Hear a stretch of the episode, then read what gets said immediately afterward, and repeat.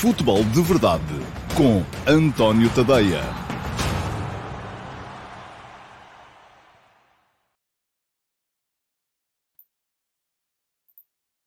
Agora sim, no plano inteiro. Olá, então, muito um, bom dia a todos. Sejam bem-vindos à edição número 3 do uh, Futebol de Verdade VIP. Uh, o Futebol de Verdade VIP é uma emissão mensal que eu faço apenas no meu canal de YouTube e que, na qual recebo alguns dos subscritores premium do meu Substack. Um, o meu Substack é onde eu escrevo, para onde eu canalizo toda a minha uh, produção jornalística. Isto é, uh, portanto, se ainda não sabia, está a passar aqui agora em rodapé, tadeia.substack.com. Um, pode funcionar como quiserem. Se quiserem dar lá um salto para conferir o que lá está e ler apenas, podem fazê-lo. Um, desde que vão a esse endereço. Se quiserem subscrever, deixar o vosso endereço de e-mail. Isso garante que, a partir desse momento, passam a receber no vosso e-mail as publicações que eu vou fazendo e uh, o plano gratuito uh, com o qual vão ser confrontados uh, permite-vos o acesso ou permite-vos receber no vosso endereço de e-mail um, as cinco edições semanais do Último Passo. O Último Passo é a minha crónica de opinião que eu publico de segunda a sexta-feira, sempre entre as 8 e as 9 da manhã. Permite-vos receber também, ou aceder também, porque também não quero estar a spamar o vosso e-mail, um, mas permite-vos aceder ao Futebol de Verdade em versão podcast, versão apenas áudio. Um, quem quiser a versão vídeo, elas estão todas também gratuitas no meu canal de YouTube.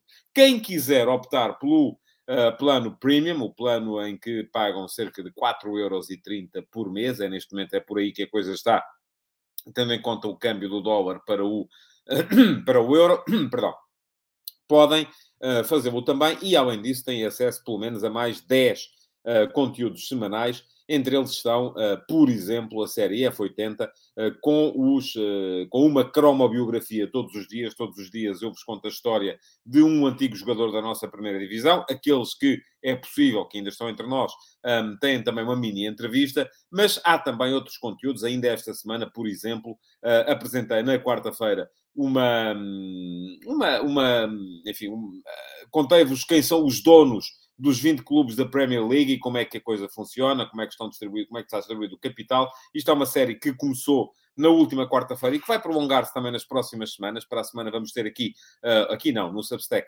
os uh, donos dos uh, clubes da Série A italiana, até porque há muitos que são comuns e isto vai permitir perceber uma série de coisas nos negócios do mundo do futebol.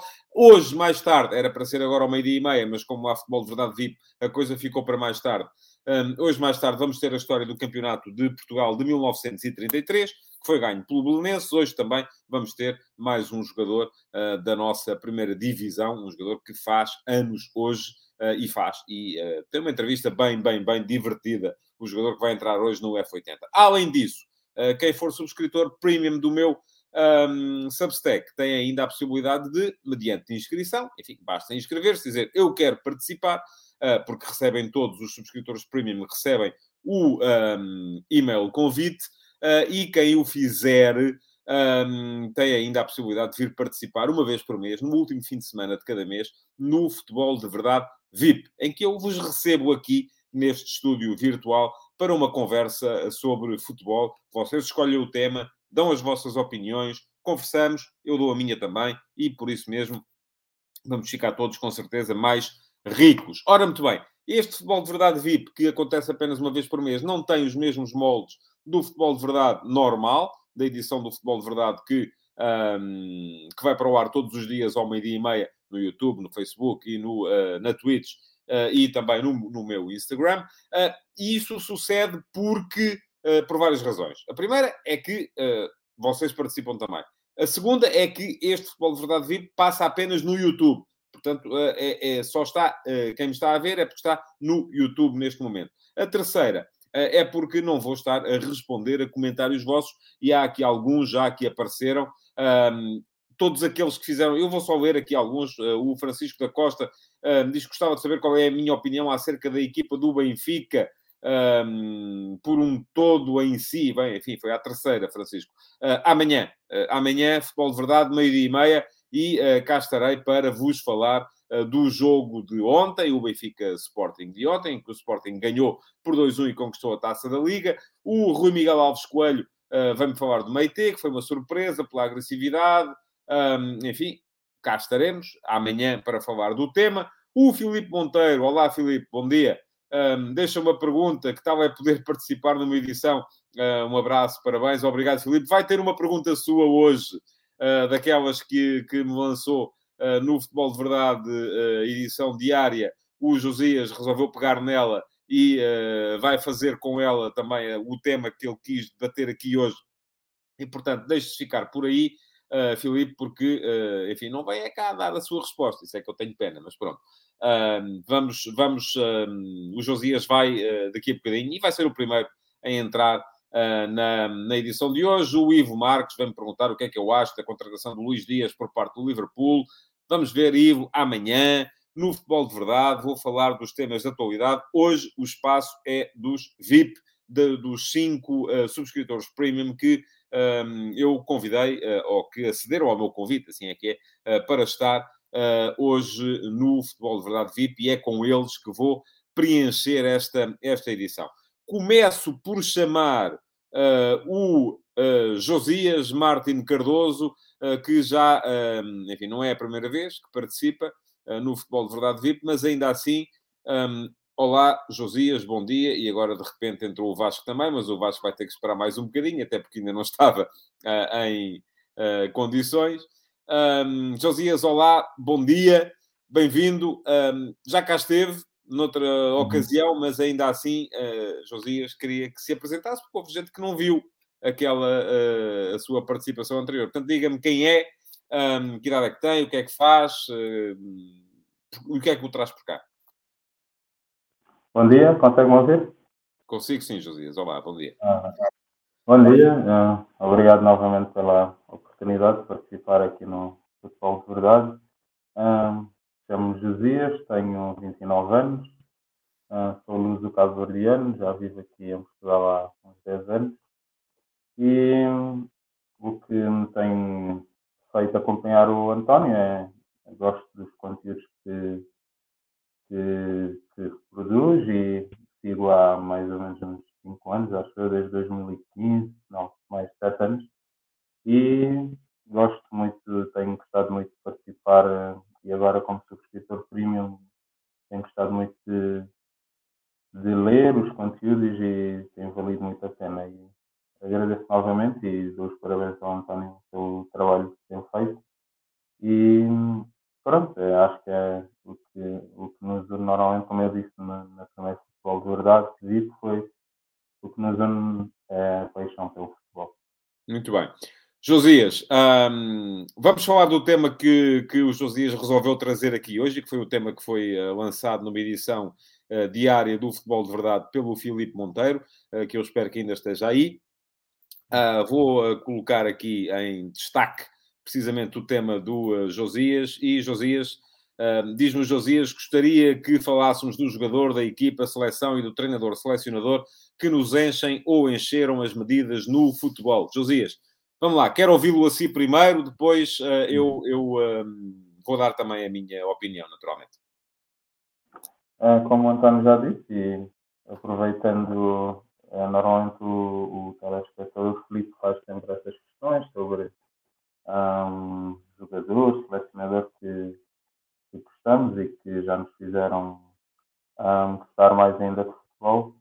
E o António, como o António tem dito que seria um bom tema para, para um futebol de verdade VIP, aproveitei então uh, e agradeço também ao Felipe, ainda bem que ele está aí, um, e aproveitei então para, para dizer, para falarmos sobre esse tema.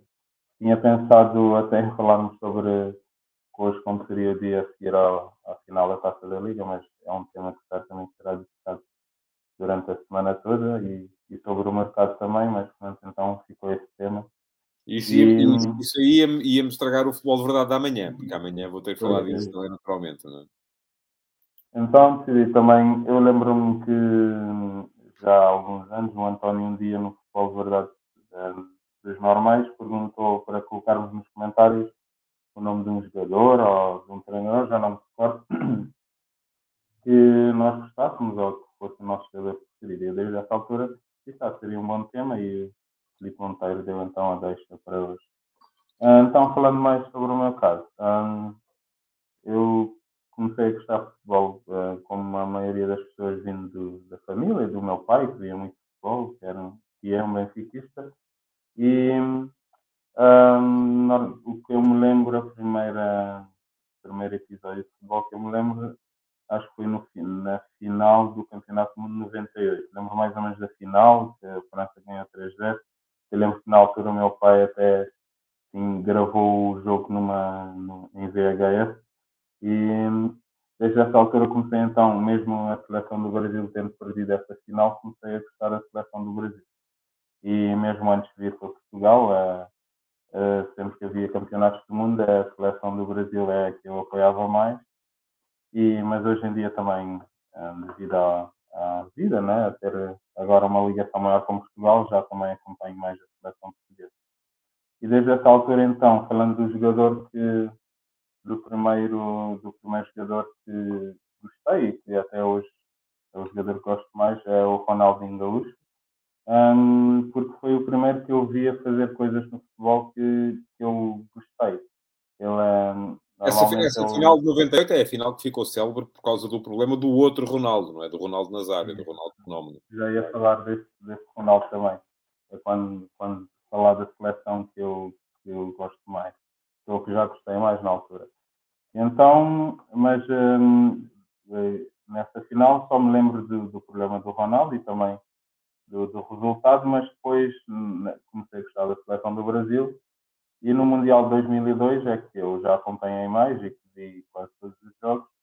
Lembro-me então do, do selecionador, do Solari, e também da equipa, lembro-me de, na altura até da convocatória, houve rumores o Solari um, na altura ameaçaram de morte porque ele não levou o Romário e depois levou o Kaká, na altura que era novo, e o Ronaldinho Gaúcho. Eu lembro que nessa altura comecei a gostar muito dele. E depois, à medida que o tempo foi passando, na altura do PSG ainda não conhecia muito bem, mas depois quando ele foi para Barcelona, na, foi aí que eu comecei a acompanhar sempre. E sempre foi o jogador que eu gostei mais porque hum, ele tem aquele futebol hum, arte, digamos assim. E muitos, quando eu digo isso a muita gente que eu conheço, e quando falo de futebol, uh, sempre confronta-me, ah, mas o, hoje em dia o Ronaldo, o Messi, têm números, têm, bateram tantos recordes, e eu concordo sempre, sim, eles foram jogadores eh, que a nível de profissionalismo e de estar sempre a um nível, eh, estão sempre a um nível muito alto, mas uh, o que me fez gostar mesmo de futebol e que deu-me mais alegrias a ver um, a fazer coisas no campo foi o, foi o Ronaldinho Gaúcho. E passando para a seleção, ou a equipa, eu escolhi a seleção do Brasil então de 2002, um, nessa, nessa Copa do Brasil. Oh, José, deixa-me lá só interrompê-lo e já agora, para, para isto ter um bocadinho mais de dinâmica, vou eu dizer o meu jogador também, e depois a seguir você diz a seleção e seguimos por aí a falar. Um, eu sou um bocadinho mais velho, um bocadinho, é, é, é, é, é favor para mim, e um, o jogador da minha vida é o Maradona. Uh, o Maradona já tinha parado de jogar uh, quando o, o, o, Josias começou a ver futebol, não é? portanto não podia ser. Uhum. Também se quisesse regressar mais atrás, enfim, não é que tenha visto muita coisa, mas, um, mas podia também ir buscar outros jogadores. Agora, o Maradona era um jogador que, para já, é o único, eu costumo dizer sempre isto, é o único jogador que eu conheço que uh, ganhou um campeonato do mundo sozinho. Uh, porque eu costumo sempre dizer isto, que em 86 Uh, se alguém se conseguir lembrar de mais do que três ou quatro jogadores da equipa da Argentina sem ir uh, ver aos canhanhos, não é? É porque, de facto, é especialista em futebol. Porque a maior parte das pessoas lembra-se do Valdano, lembra-se do Burro Chaga, um, lembra-se do Maradona, lembra-se, eventualmente, já não há o Batista, porque era aquele gadulhudo que estava lá no meio campo, parecia o Jesus Cristo, e pronto, e, e acaba por aí. Depois já ninguém se lembra dos cuchufos, dos uh, Obartico cheias, uh, do, uh, enfim, uh, já é tudo gente mais, mais obscura, não é? Que já não chega muito a muita gente. E aquele campeonato do mundo foi até hoje a maior demonstração de poder individual de um jogador que eu alguma vez vi em toda a minha vida. Mas não foi só, não é só por isso. Quer dizer, Maradona fazia coisas que eu não vi fazer a mais ninguém, nem ao Messi, nem ao Cristiano Ronaldo. Um, fazia coisas absolutamente espantosas dentro de campo. Um, foi campeão de Itália com o Nápoles, também um bocadinho na mesma, na mesma base.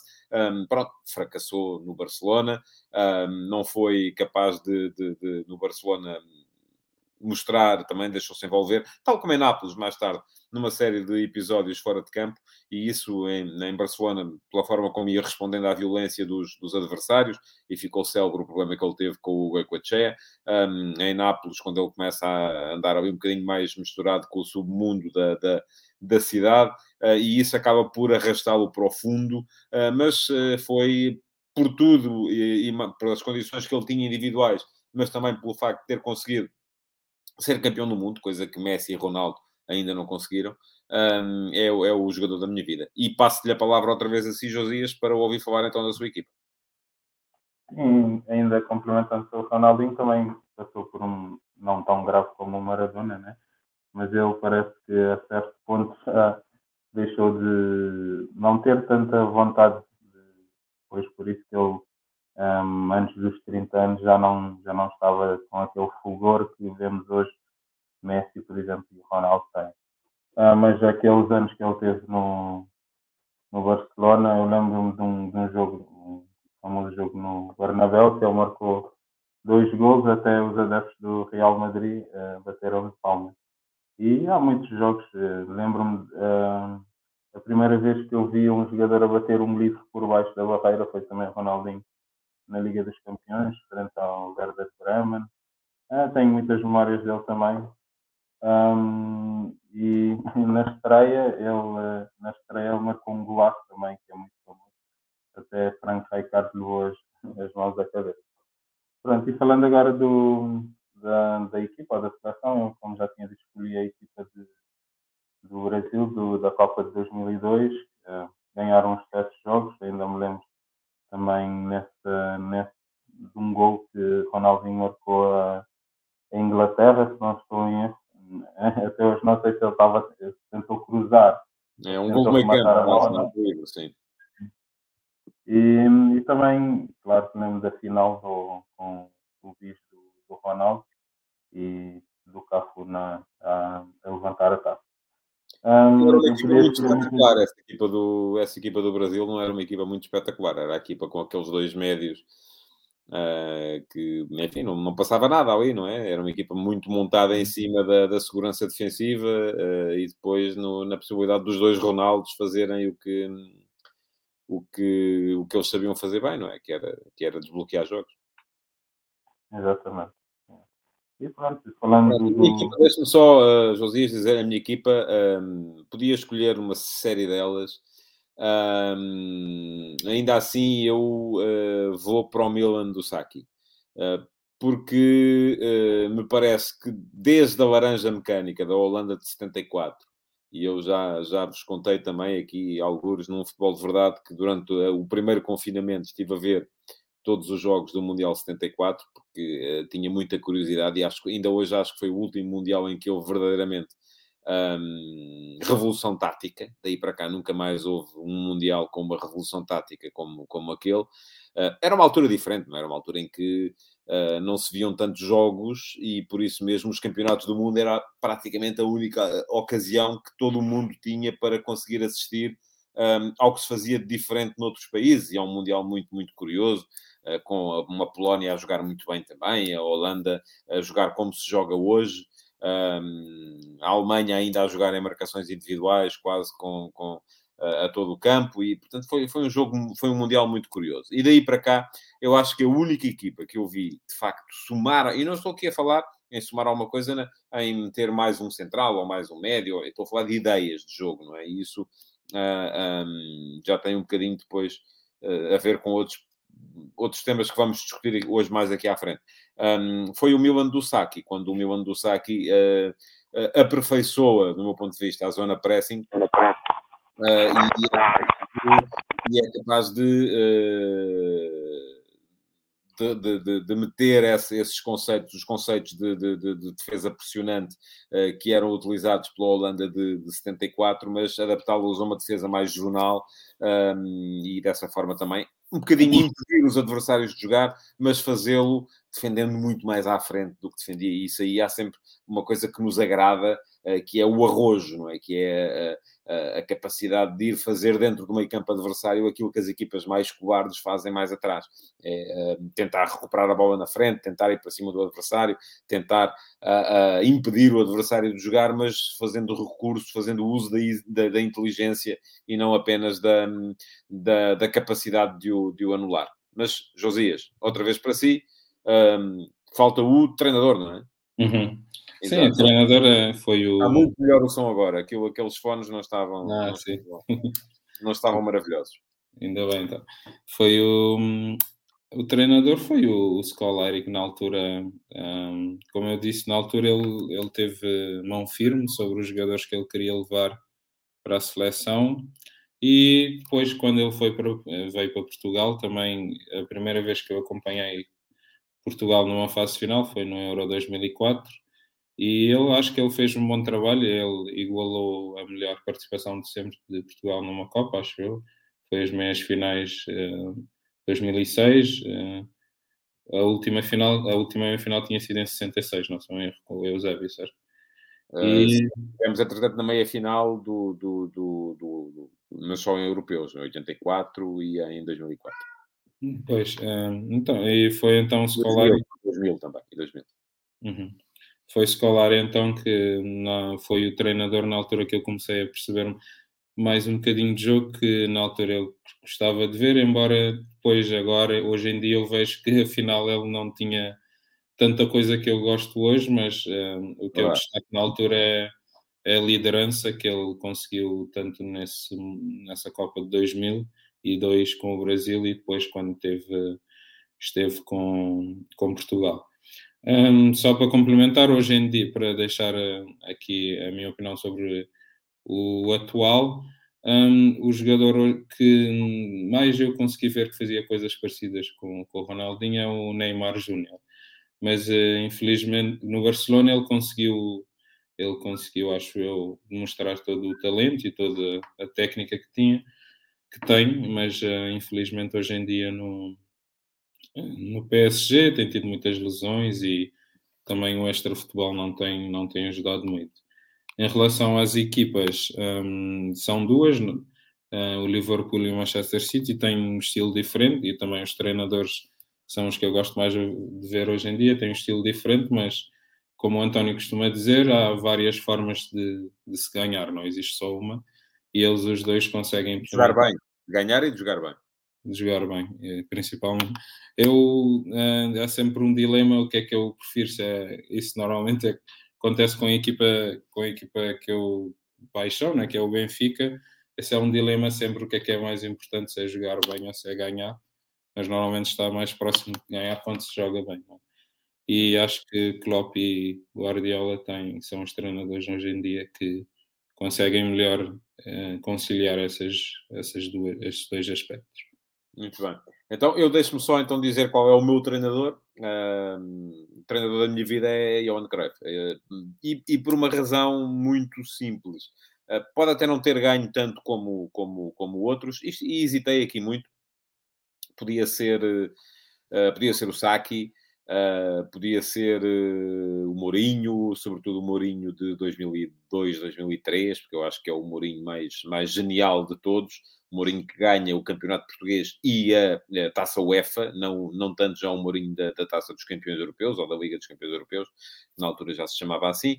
Um, como podia ser Guardiola, como podia ser Klopp, uh, mas uh, vou para o Cruyff porque o Cruyff, além do mais, uh, enfim, o Cruyff, além, primeiro é, é, quase pai do Guardiola, não é? embora Guardiola, do meu ponto de vista, tenha aperfeiçoado muitas das noções que o Johan Cruyff andou a ensinar. E depois era um tipo absolutamente genial na forma como se como, como estabeleceu doutrina. Uh, na forma como se relacionava com os jogadores, com uh, os jornalistas, com os adeptos, com os presidentes. Um, era um tipo diferente de todos os outros. E isso faz com que ele tenha sido, para mim, o, o, o competentes eles foram todos, não é? Competentes, todos estes que eu aqui estou a dizer foram.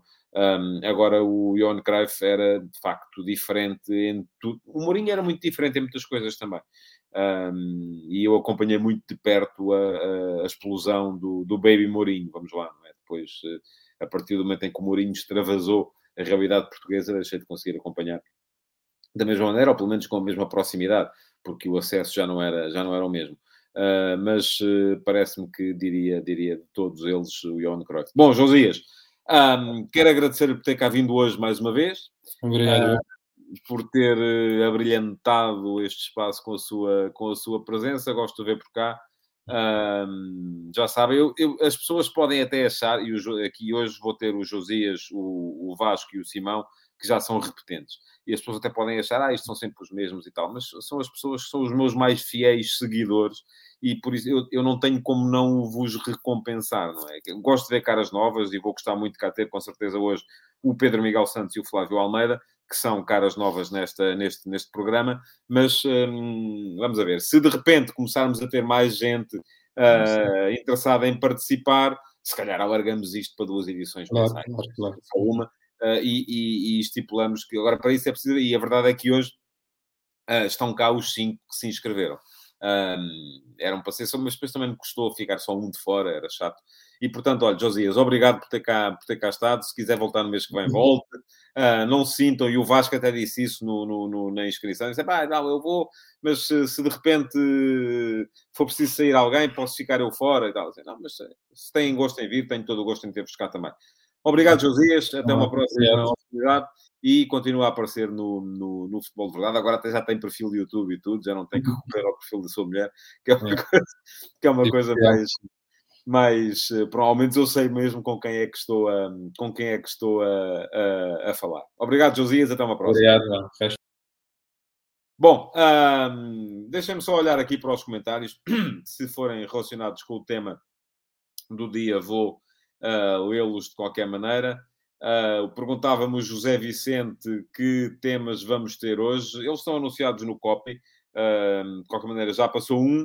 Uh, o próximo tema vai ser o tema do Simão Rochinol, que já está ali preparado para, para entrar em direto e tem a ver com os projetos dos clubes e com os, a política desportiva e os perfis de treinadores que os clubes vão, vão vão adotando. O KPT Diogo uh, diz que descobriu o canal de Spotify do António Tadeia há cerca de dois meses e pela primeira vez estou a participar em direto. Bem-vindo, uh, Diogo. Um, o Diogo diz também o que Scolari fez de melhor nessa altura, isto ainda relativo à discussão da há bocado, nem foi chegar à final, mas sim voltar a unir o povo à seleção. Em cada casa portuguesa havia uma bandeira na janela. É verdade, sim, senhores, recordo-me muito bem disso. E uh, com isto, chamo então à emissão de hoje o Simão Rochinol. Olá, Simão, bom dia, bem-vindo mais uma vez. O Simão é totalista, não é? O Simão, creio que uh, é o único, tenho que lhe pôr aqui o som, que ainda não estava.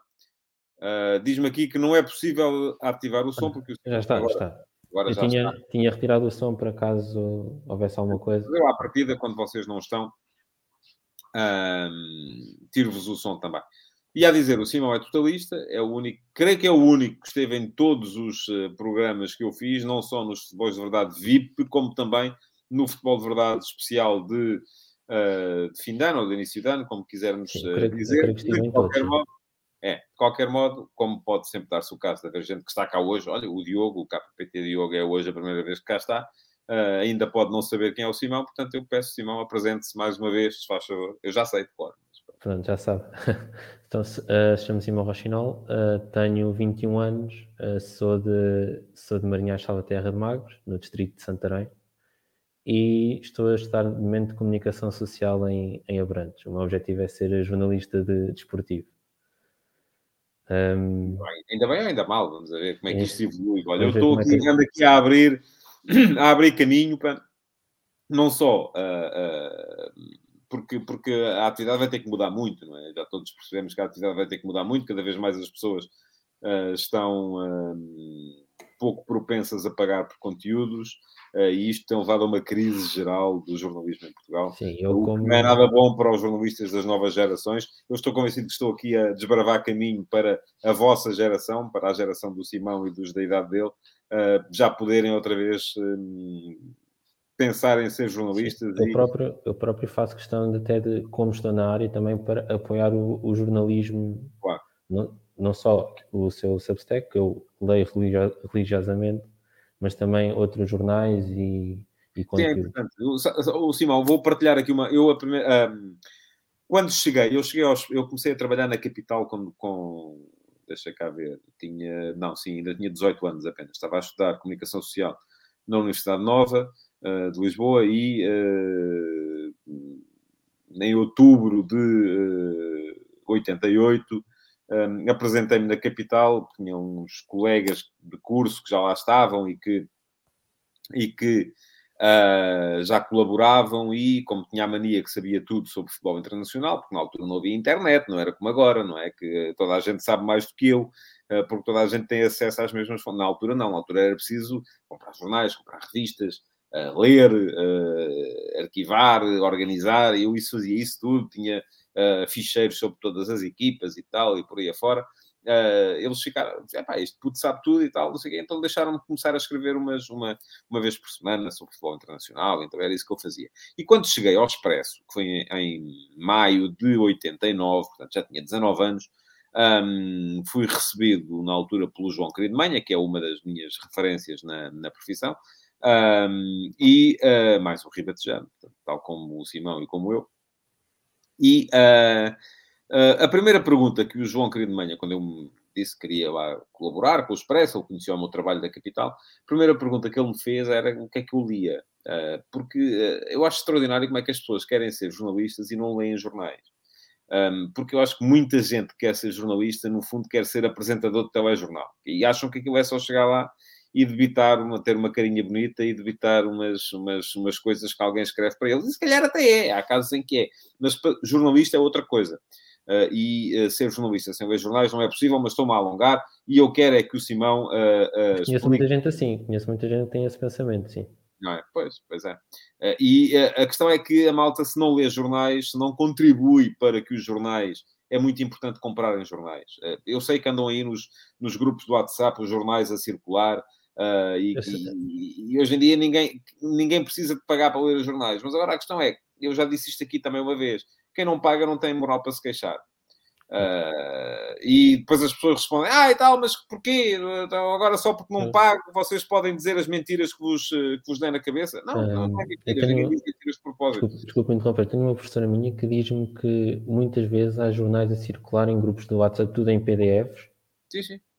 Tudo, de forma completamente, uh, completamente livre, digamos assim. Eu custa, oh, Simão, custa-me acreditar que nunca tenha sido, que nunca lhe tenham mandado isso, porque... Uh, Olha, a mim nunca, a mim nunca me mandaram, garanto. Quase, nunca mandaram. Está exposta a isto já neste momento. Essa, essa, essa frase, tenho, há uma professora que me diz que até dá quase para não, mas, não eh, dizer mas, o eu, Mas também lhe digo, se caso acontecer, eu retiro-me logo, porque eu acredito que é, se não tenho capacidade para, aceder, para comprar todos, é quase impossível, não é? Também não quero estar associado a um esquema ilegal de partilha de jornais, não é?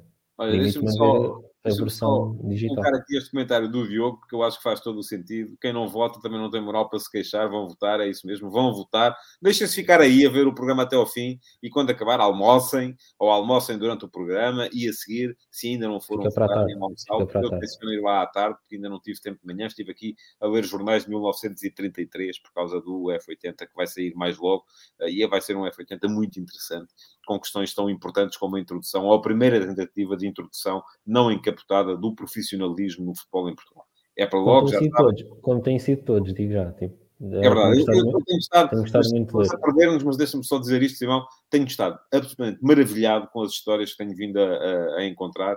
Eu acho que aquilo, uh, conforme alguém já escreveu, aquilo é um filme, dava, dava, um filme, dava um livro, dava um filme, dava tudo aquilo que quisermos. Uh, são períodos, é uma coisa tipo uh, Peaky Blinders uh, meets Cananga do Japão. E uma, a Cananga do Japão é uma referência só para os mais velhos. Uma das, uma das minhas histórias favoritas, digo já, é a questão do Carcavelinhos como Hum. como passou a ser, eh, hoje, hoje em dia referimos ao Carcavelinhos e como isso surgiu na altura. É verdade, é verdade. É verdade. Bom, vamos gostei vamos, vamos história. seguir em frente, senão uh, vamos, Vamos a isso, vamos a isso. Podemos roubar tempo aos, aos outros. Simão, numa frase só, antes de entrarmos no seu tema, o jogador, a equipa e o treinador. Numa frase, Simão. Ora, o jogador, Cristiano, Sim. o jogador Cristiano Ronaldo, treinador Pep Guardiola e a minha equipa, eh, o Barça de Pep Guardiola. Muito bem. É o Cristiano aí só para acalmar os espíritos nacionais, uh, porque quem escolhe o Barça do Guardiola e o Guardiola e depois não escolhe o Messi, escolhe Mas o Ronaldo. o Guardiola para mim é o treinador do meu tempo de vida, é o treinador mais disruptivo que já, que já havia um treinador que está sempre à frente, Sem dúvida. Sem dúvida que sim. de forma Bom. resumida. Mas dava, uma, dava um futebol de É, verdade para ter uma forma Guardiola. de vida, senão eh, eu não consegui votar. E depois o Diogo eh, chateia-se comigo e com toda a razão. Bom, vamos lá. Ahm, Simão, vamos eh, tratar do seu eh, tema. Eu vou colocá-lo aqui em destaque, tal como coloquei o tema do Josias. E o Simão propõe-se falar sobre os projetos desportivos ou falta deles, dos clubes e a falta de definição de critérios na contratação de treinadores que se adequem aos tais projetos. Simão, vamos lá. Ahm, O que é que tem a dizer sobre o tema, então? Ah, Ora bem, causa-me alguma, alguma preocupação a forma como os treinadores têm pouco tempo para trabalhar e o excesso de despedimentos que há. Ora, eu fiz, eu fiz um, a liberdade de fazer um levantamento nos últimos três anos dos treinadores despedidos apenas, apenas e só durante a temporada, não, não durante o período de, de verão, onde muda a temporada.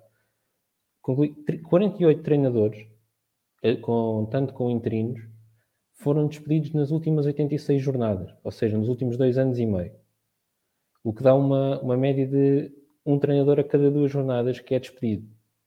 O que me leva a questionar porque é que os treinadores não têm, não têm tempo para trabalhar. Deixa-me só esclarecer. Isso é, ahm, não contando as mudanças verificadas entre campeonatos, não é? Portanto, Entre campeonatos, sim. É apenas Ok, e só durante, as durante o curso da temporada.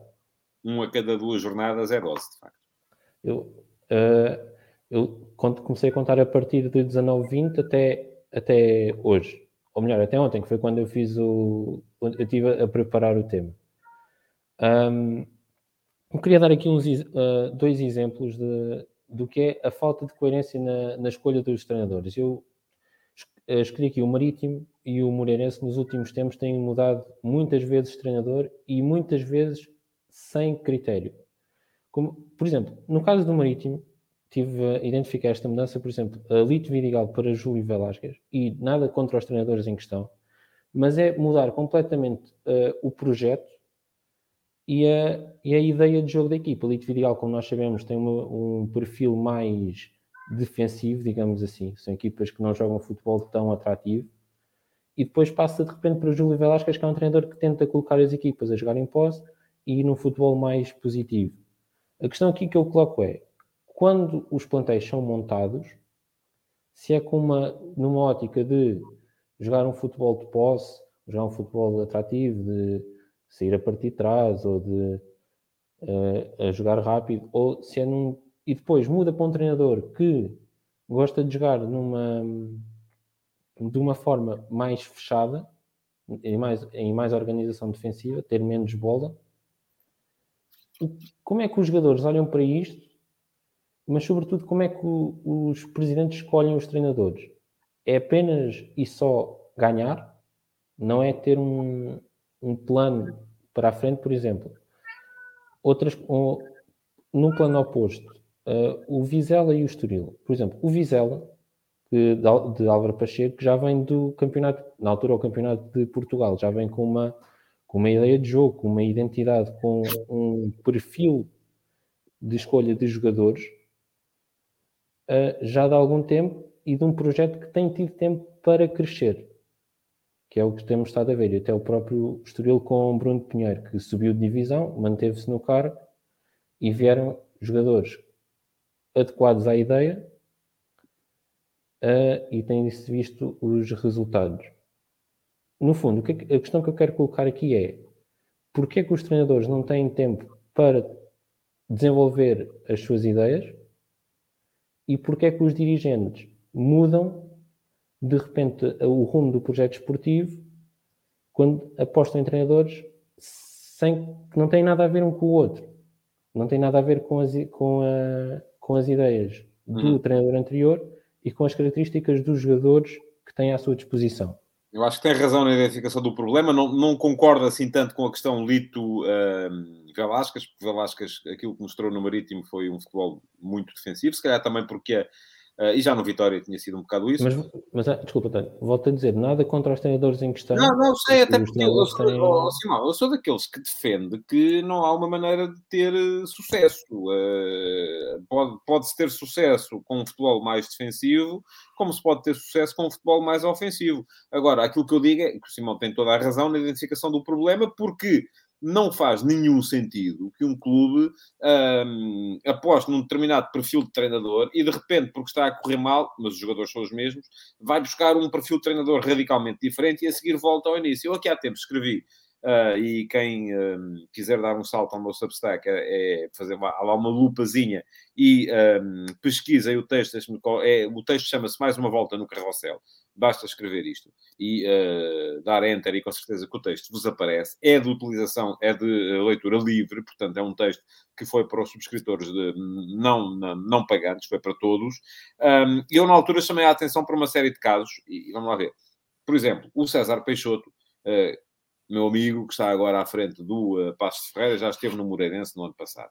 O Lito Vidigal, uh, que estava na altura no Moreirense e agora já não está, já deu lugar ao, ao Sapinto, tinha estado no Marítimo. O Vasco Seabra, que entra no Marítimo e está a fazer um excelente trabalho no Marítimo, já tinha estado no Moreirense e no Boa Vista. O Petit, que está agora no Boa Vista, tinha estado no Moreirense, tinha estado na, na, na Bessade, e os treinadores são um bocado sempre os mesmos, não é? que era outro ponto que o Simão também apresentava. Uma, uma das questões que eu me questiono muitas vezes, e até, acho, creio que até já lhe perguntei em futebol, em futebol de verdade, regular, porque sempre serem os mesmos. Pois eu acho que a altura de, é, mudar. Há uns tempos, e agora o Tony, entretanto, já está mais, mais velho e creio que já não já passou o testemunho do, do, do da tarefa de treinador lá em casa ao filho, ao António Oliveira, que é agora treinador do Benfica B, uh, mas o Tony.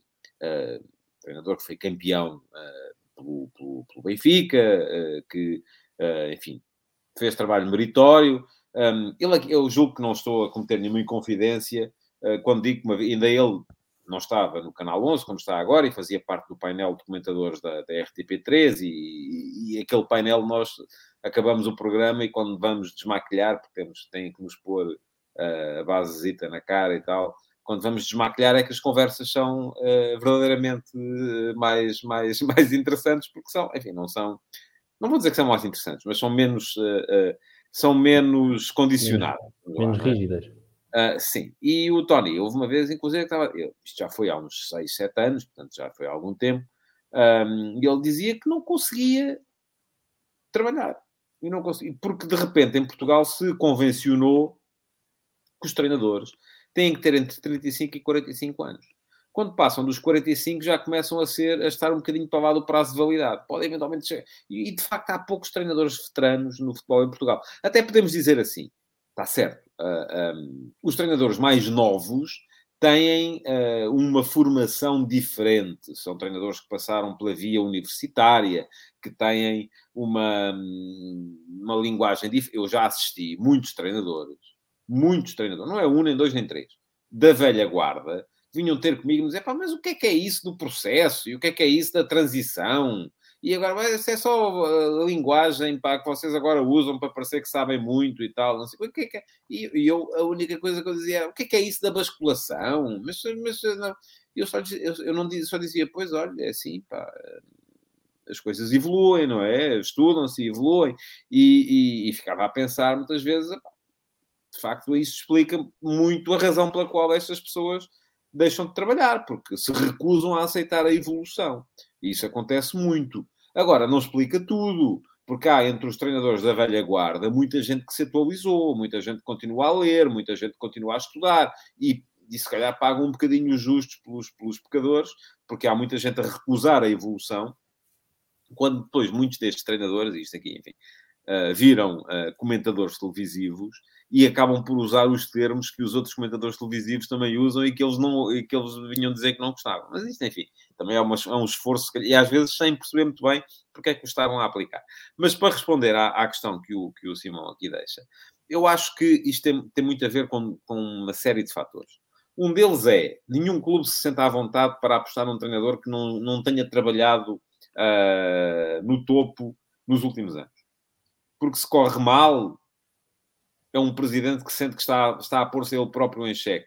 E porque a seguir vão dizer, pois então você foi inventar aqui um treinador que nunca trabalhou em lado nenhum, uh, ou que já estava afastado há não sei quantos anos, portanto agora descemos e a culpa é sua, não é? E aí os presidentes defendem-se.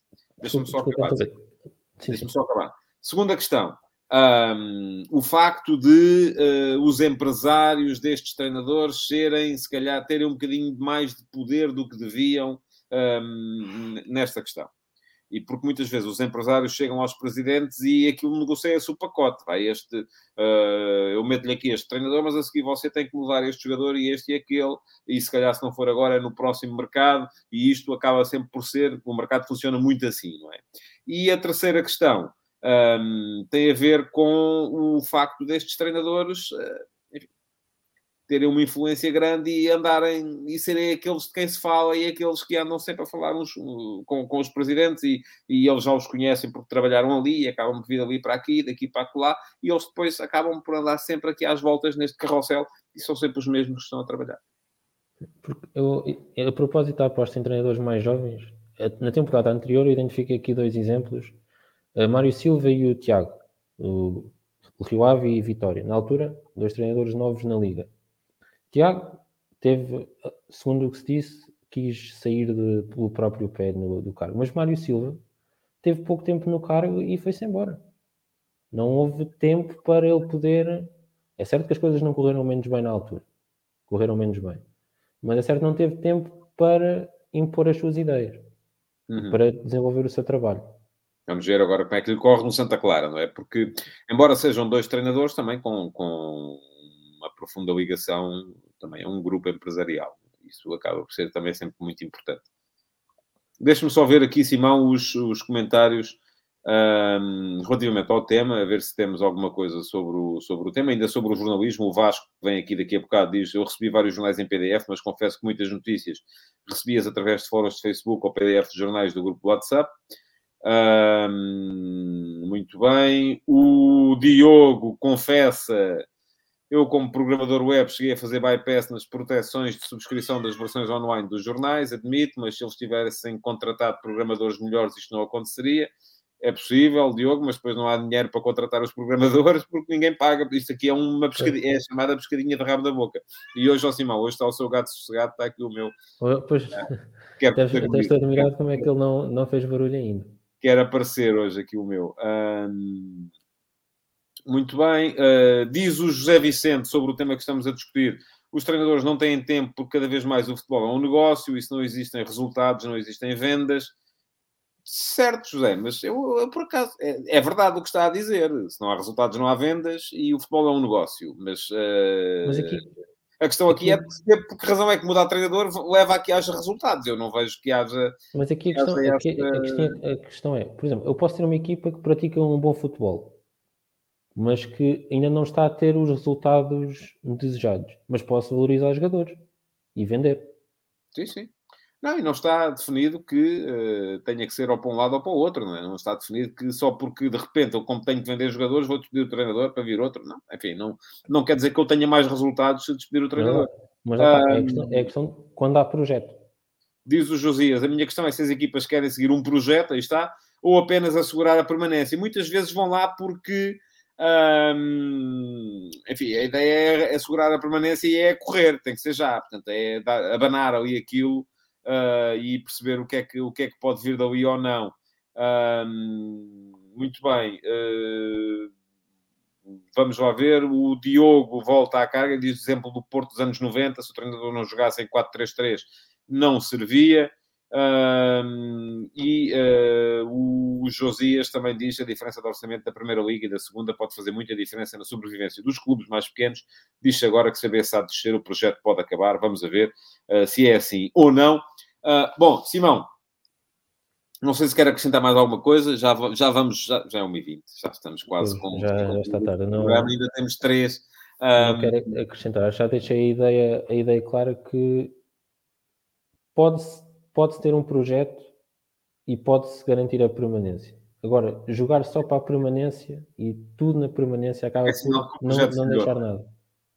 Quando se, quando se entra nessas medidas uh, uh, absolutamente uh, desesperadas, é sinal de que o projeto falhou. E mais até do que as alterações a meio da época, que eu até as percebo, porque é aquela coisa de epá, estamos à rasca, bora lá buscar aqui um treinador que, que, que agite, que abane com isto, é a, a diferença de perfis que nós encontramos nos treinadores que os clubes contratam no início das épocas.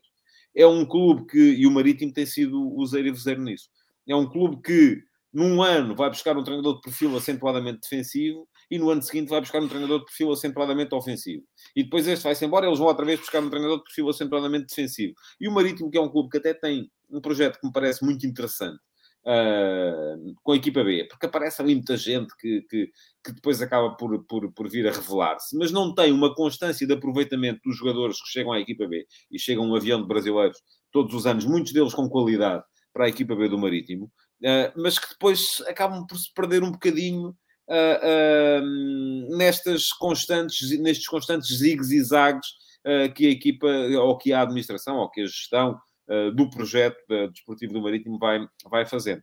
Pronto, acho que uh, demos aqui o nosso contributo para, para, para o tema. Obrigado, Simão, por ter vindo. Já sabe, se quiser voltar para o mês que vem, está à vontade. É assim, assim, assim farei, assim farei. Quando estar cá no próximo mês. Vamos a isso. Uh, um resto de bom dia para si, Simão. Se não foi votar, por favor, dá lá um saltinho, sem amarinhais. Vou votar, vou votar, sim senhor. Obrigado e espero continuar a ler tudo no, no seu Substack. Vamos a isso, vamos a isso. Muito obrigado, Simão, então, por ter cá vindo. Um, Deixe-me só. O Guilherme Santinha vem cá falar do jogo de ontem. Guilherme, vou-lhe só dizer: o jogo de ontem é no programa da manhã. Isto hoje é um programa é um futebol de verdade especial. Vi para um, ouvir a opinião de alguns dos meus subscritores. Portanto, passo por cá amanhã, amanhã, meio-dia e meia, uh, no Futebol de Verdade de edição normal. Uh, vou tratar do jogo de ontem e pergunta-me também o Guilherme como é que está a situação do Edwards. Amanhã, logo vemos. Hoje estamos a falar dos temas previamente definidos uh, pelos subscritores do meu Substack. E vem aí mais um, e este vem em estreia Ora bem, quem vem aí é o Pedro Miguel Santos, uh, que ainda não tinha estado no, uh, no, uh, em nenhuma edição do Futebol de Verdade. Deixe-me só pôr-lhe som. Pedro, olá, bom dia. Já é boa tarde, mas... Olá, muito bom dia. obrigado pelo, pelo convite. Fala-me um bocadinho de si, Pedro. Isto está com um bocadinho de arrasto, não sei se a ligação net é má. Uh, continuam a vir com arrasto? Não, não é o som, é mesmo, é mesmo a imagem, mas uh, tente não se mexer muito, pode ser que a coisa, que a coisa resulte melhor. Ah, ok. não, a ligação então, deve estar com o Wi-Fi com certeza e o Wi-Fi não deve ser fantástico, mas... Uh, Sim, o Wi-Fi não é extraordinário, confere. Pronto. O meu nome é Pedro Miguel, já há algum tempo que sigo o António Tadeia, gosto muito de futebol, gosto de acompanhar o futebol sobretudo pela, pela dimensão tática e gosto também de acompanhar bastante o futebol internacional. A minha área, a minha área de estudos não tem nada a ver. Uh, eu sou de farmácia. Uh, e portanto, graças a Deus que eu tive a oportunidade de, ter, de ter folga e poder estar aqui convosco. Espero que tenhamos uma conversa interessante, como já estamos a ter. Muito rapidamente, antes de entrar no seu tema, Pedro, uh, diga-me aí o jogador, o treinador e a equipa da sua vida. Vá lá, numa frase também, como disse. É difícil, mas uh, Karim Benzema, uh, o Bayern Munique, se calhar, pensaria no do Heinz e do, e do, e do Flick. Um, treinador, Pep Guardiola. Também são coisas muito opostas, não é? Eu, eu acho, acho extraordinário, acho bem, acho que é. Um, enfim, também quem fala do Maradona e a seguir fala do Milan Saki, o Milan Saki dedicou grande parte da sua, da sua existência a anular o Maradona, não é? Portanto, acaba por exato, um contraditório, mas uh, também não posso dizer muito sobre isso. Mas de qualquer maneira, uh, enfim, estamos aí a falar do, do, do, O Pep parece que é uma referência para toda esta nova geração e acho muito bem, uh, porque, porque ele ele impõe-se à, à, realidade atual do futebol. Um, mas depois o Bayern é um bocadinho em contraciclo. Uh, mas são grandes equipas, grandes jogadores e grande treinador também. Bom, vamos lá. Uh, Deixe-me colocar aqui o seu tema em, em, destaque. Pedro, onde é que ele está? Está aqui. Vamos a isso. Uh, diz o Pedro, gostaria de falar das ideias de jogo e da coerência dos treinadores no panorama do futebol atual. Portanto, é um tema que tem um bocadinho a ver com o tema que o Simão nos, uh, nos trouxe. Uh, e eu, aquilo que gostava era de ouvir o Pedro um bocadinho sobre o tema também, agora, neste momento. Bem, eu vou abordar o tema de uma maneira um bocado uh, diferente.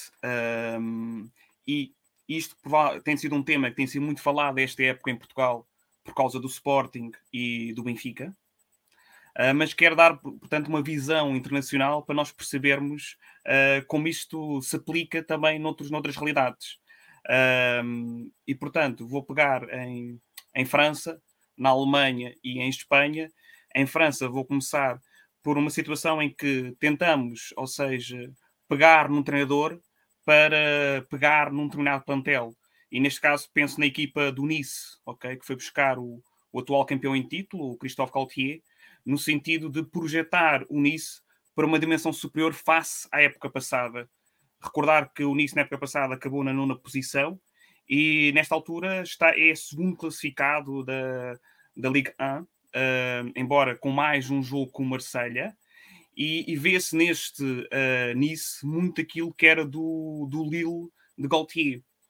E vemos que ali uh, o treinador é um treinador para o projeto, no sentido de conseguir potenciar jovens jogadores como o Guiri, como o Turan, o Clivert uh, e muitos outros, uh, até jogadores que até já passaram pela realidade portuguesa, como o Todibo, uh, e com isto com alguma experiência, como um, Dante, uh, Snyderlin, uh, entre outros. E, e para mim, um, acaba por ser um aspecto também interessante de como um treinador consegue chegar a um determinado plantel, uh, estar a conseguir impor a sua ideia, embora haja esta ressalva de que o, o Nice está a sofrer muitos golos, ou seja, ao contrário daquilo que era o, o Lille uh, do mesmo treinador. Pegando numa situação diferente, agora podemos ir à Alemanha uh, e vamos falar do, do Bayern de Munique. E penso em Nagelsmann. O Nagelsmann é um treinador, uh, muita gente equivale como sendo o Baby Mourinho. Era um treinador que já desde o Offenheim uh, se mostrava como especial, até pelos métodos de treino. Recordo-me de, de histórias uh, dele no treino, estar a treinar com um ecrã uh, gigante e, e, mostrar aos jogadores o posicionamento que, que eles deviam ter, uh, mostrar na tela, ou seja, usando a tecnologia, como é que se deviam comportar. Uh, e, sobretudo no Leipzig, eu gostei muito do Leipzig do Nagelsmann na época passada, era uma equipa muito camaleónica, que partia de um esquema de três centrais, onde tínhamos um terceiro central que era o Mukiele, que muitas vezes surgia como se fosse um lateral direito ou como um defesa central. Para quê? Para libertar o defesa esquerdo, o Angelinho, e uma equipa que partia de três centrais, acabava por lateral esquerdo muitas vezes ser um extremo. A realidade foi que. O... É um bocado o que faz o Braga também do, do, do Carvalhal, não é? Ou começou por fazer o E há muitas equipas já a fazer isso. O próprio Santa Clara faz isso com, com o Mansur, o Braga fa... fazia com o Sequeira e agora está a fazer uh, uh, com, com, para libertar o, o Galeno, não é? Uh, então, um bocadinho isso também, não é? Sim, sem dúvida, sem dúvida. E a ocupação que faz muito o espaço central. O, uh, os jogadores que partem da aula ou partindo da aula do Leipzig apareciam muito pela zona, pela zona interior. Quase que diria que às vezes formava-se uma espécie de quadrado na equipa do Leipzig, com, com o Aidara, o Sabitzer, uh, o Nukun, que muitas vezes também podia aparecer pela aula, e o Forsberg. E mais uhum. uma vez, um pouco à imagem do, do Guardiola, muitas vezes sempre ponta de lança. Mas por que fazer a ligação ao Bayern? Uh, o Nagelsmann percebeu que chegando ao Bayern, perante uma equipa bem estruturada, com um plantel já bem consolidado, uh, ele não chegou apenas, ou seja, não chegou logo para revolucionar e, portanto, manteve o tradicional 4-2-3-1, Uh, pegou naquilo que era bem feito e aos poucos é que está a introduzir a sua ideia. Ou seja, ele soube se adaptar à realidade do, do seu plantel. Embora as suas ideias já começam a aparecer. Deixe-me só, Pedro, uh, dizer-lhe que concordo uh, 100% consigo uh, nesse aspecto do Nagelsmann. Eu, quando o Nagelsmann chegou ao, ao Bayern, comecei por achar que o Bayern podia enfermar de um problema este ano, que era ter excesso de treinador. Uh, e o Bayern é uma equipa que tinha rotinas e dinâmicas uh, tão perfeitamente trabalhadas que se de repente chegava lá um tipo que queria mudar aquilo tudo do dia para a noite, a coisa podia correr mal.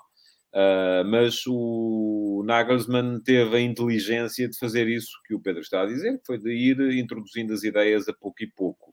Um, foi a abordagem diferente, foi uma abordagem diferente da, da abordagem do Ruben Amorim no Sporting, por exemplo. Né? O Ruben Amorim chegou ao Sporting e a equipa do Sporting passou a jogar uh, da maneira que ele achou e mudou, mas aí estava a mudar uma realidade uh, que era uma realidade de insucesso. E, portanto, ele quando chega tenta mudar tudo uh, e tenta mudar tudo de uma vez e conta com o tempo como fator de aperfeiçoamento. No Bayern, uh, porque estava a chegar o Nagelsmann uma realidade de sucesso, ele chega e tenta não mexer muito logo e vai contando com o tempo para meter as suas próprias ideias, coisa que há de conseguir com, com o tempo precisamente, mas que não quis fazer de um momento para o outro. Aliás, não sei se João Tadeia uh, tem notado, isto já começa a acontecer um pouco, com a posição que o Sané começa a ocupar na equipa. Uh, o Sané já começa a funcionar como aquele jogador que aparece mais no corredor central, não necessariamente como um extremo. Uh, a equipa já começa a ter um comportamento mais híbrido, com um dos laterais muitas vezes a funcionar como central. e com alas muito ofensivos, com o Coman e o, e o, e o Gnabry muitas vezes a fazerem este papel na aula. Uhum. Mas o, o Pedro queria falar ainda de, de uma outra equipa, não era? Sim, aí temos o caso uh, diferente, ou seja, em que já temos um treinador consolidado que se confunde com o próprio clube, que é o caso do, do Diego Simeone, uhum. uh, e aquilo que tem sido, digamos, uh, a mudança de natureza do próprio plantel do Atlético que, no meu entender, continua ainda a ser o melhor plantel em Espanha, mas que tem falhado em conseguir, digamos, não só resultados, como um plano coerente de jogo. Aí entra a ideia, mais uma vez, da coerência.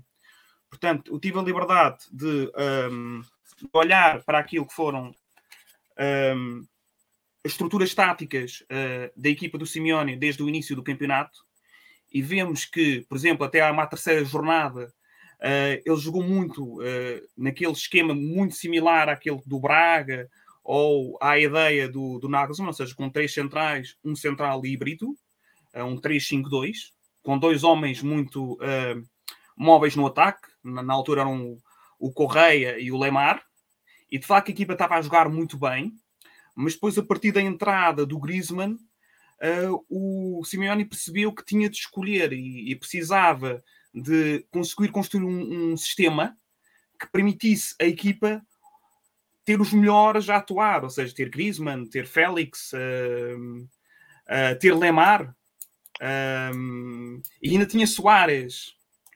E a verdade é que a partir daí ele tenta várias abordagens táticas, ou seja, ele tenta depois transformar aquele 3-5-2 numa espécie de um 3-4-2-1, onde Soares aparece com ponta de lança, com Griezmann atrás e muitas vezes Lemar numa posição híbrida, porque o Lemar muitas vezes funcionava como um avançado interior ou como um terceiro médio.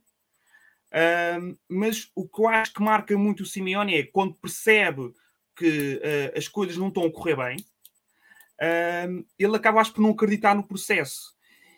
E, e a partir de uma certa altura, eu tenho notado que nos últimos jogos a equipa voltou, digamos, ao 4-4-2 base uh, que era mais habitual no, no Simeone há, há uns anos atrás.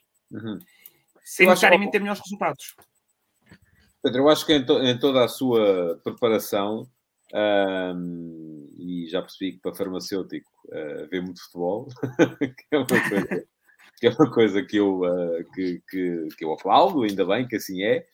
Uh, mas então eu, eu gostaria de distinguir aqui duas questões é que uma delas é a coerência em termos de ideias e outra delas é a coerência em termos de sistemas.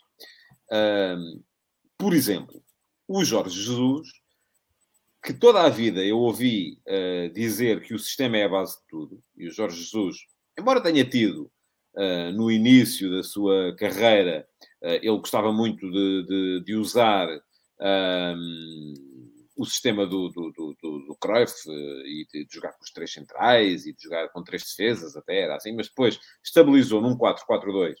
Uh, que era uh, para ele a base, os posicionamentos eram a base de tudo, e um, durante muito tempo, o Jorge Jesus que vimos uh, no, no Belenenses, e depois no Braga, e depois no Benfica, e depois no Sporting, e depois no Flamengo, jogava sempre igual. Jogava sempre igual em sistema e jogava sempre igual em ideia. O Jorge Jesus mudou uh, este ano, não só, uh, já no ano, enfim, este ano não, na época passada já, quando voltou do, do Brasil, um, mudou primeiro em sistema, e eu acho que ele muda em sistema para conseguir encaixar o Lucas Veríssimo, porque percebe que tem Lucas Veríssimo, Vertonghen e Otamendi, e tem que jogar com os três, até porque isso depois lhe permite também, uh, uh, vamos lá, compensar o facto de ter um meio campo que do ponto de vista defensivo não, é, não era nem é fantástico, um, mas depois muda também em termos de ideia.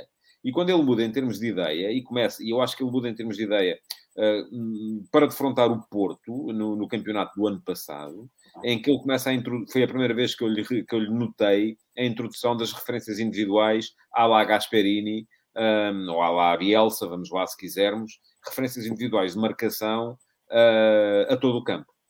E isso muda não só o sistema, que ele já tinha mudado, muda também a ideia. E este ano Jesus trouxe para, para, para a discussão futebolística uma outra questão, embora ele depois tenha estabilizado muito com os três atrás.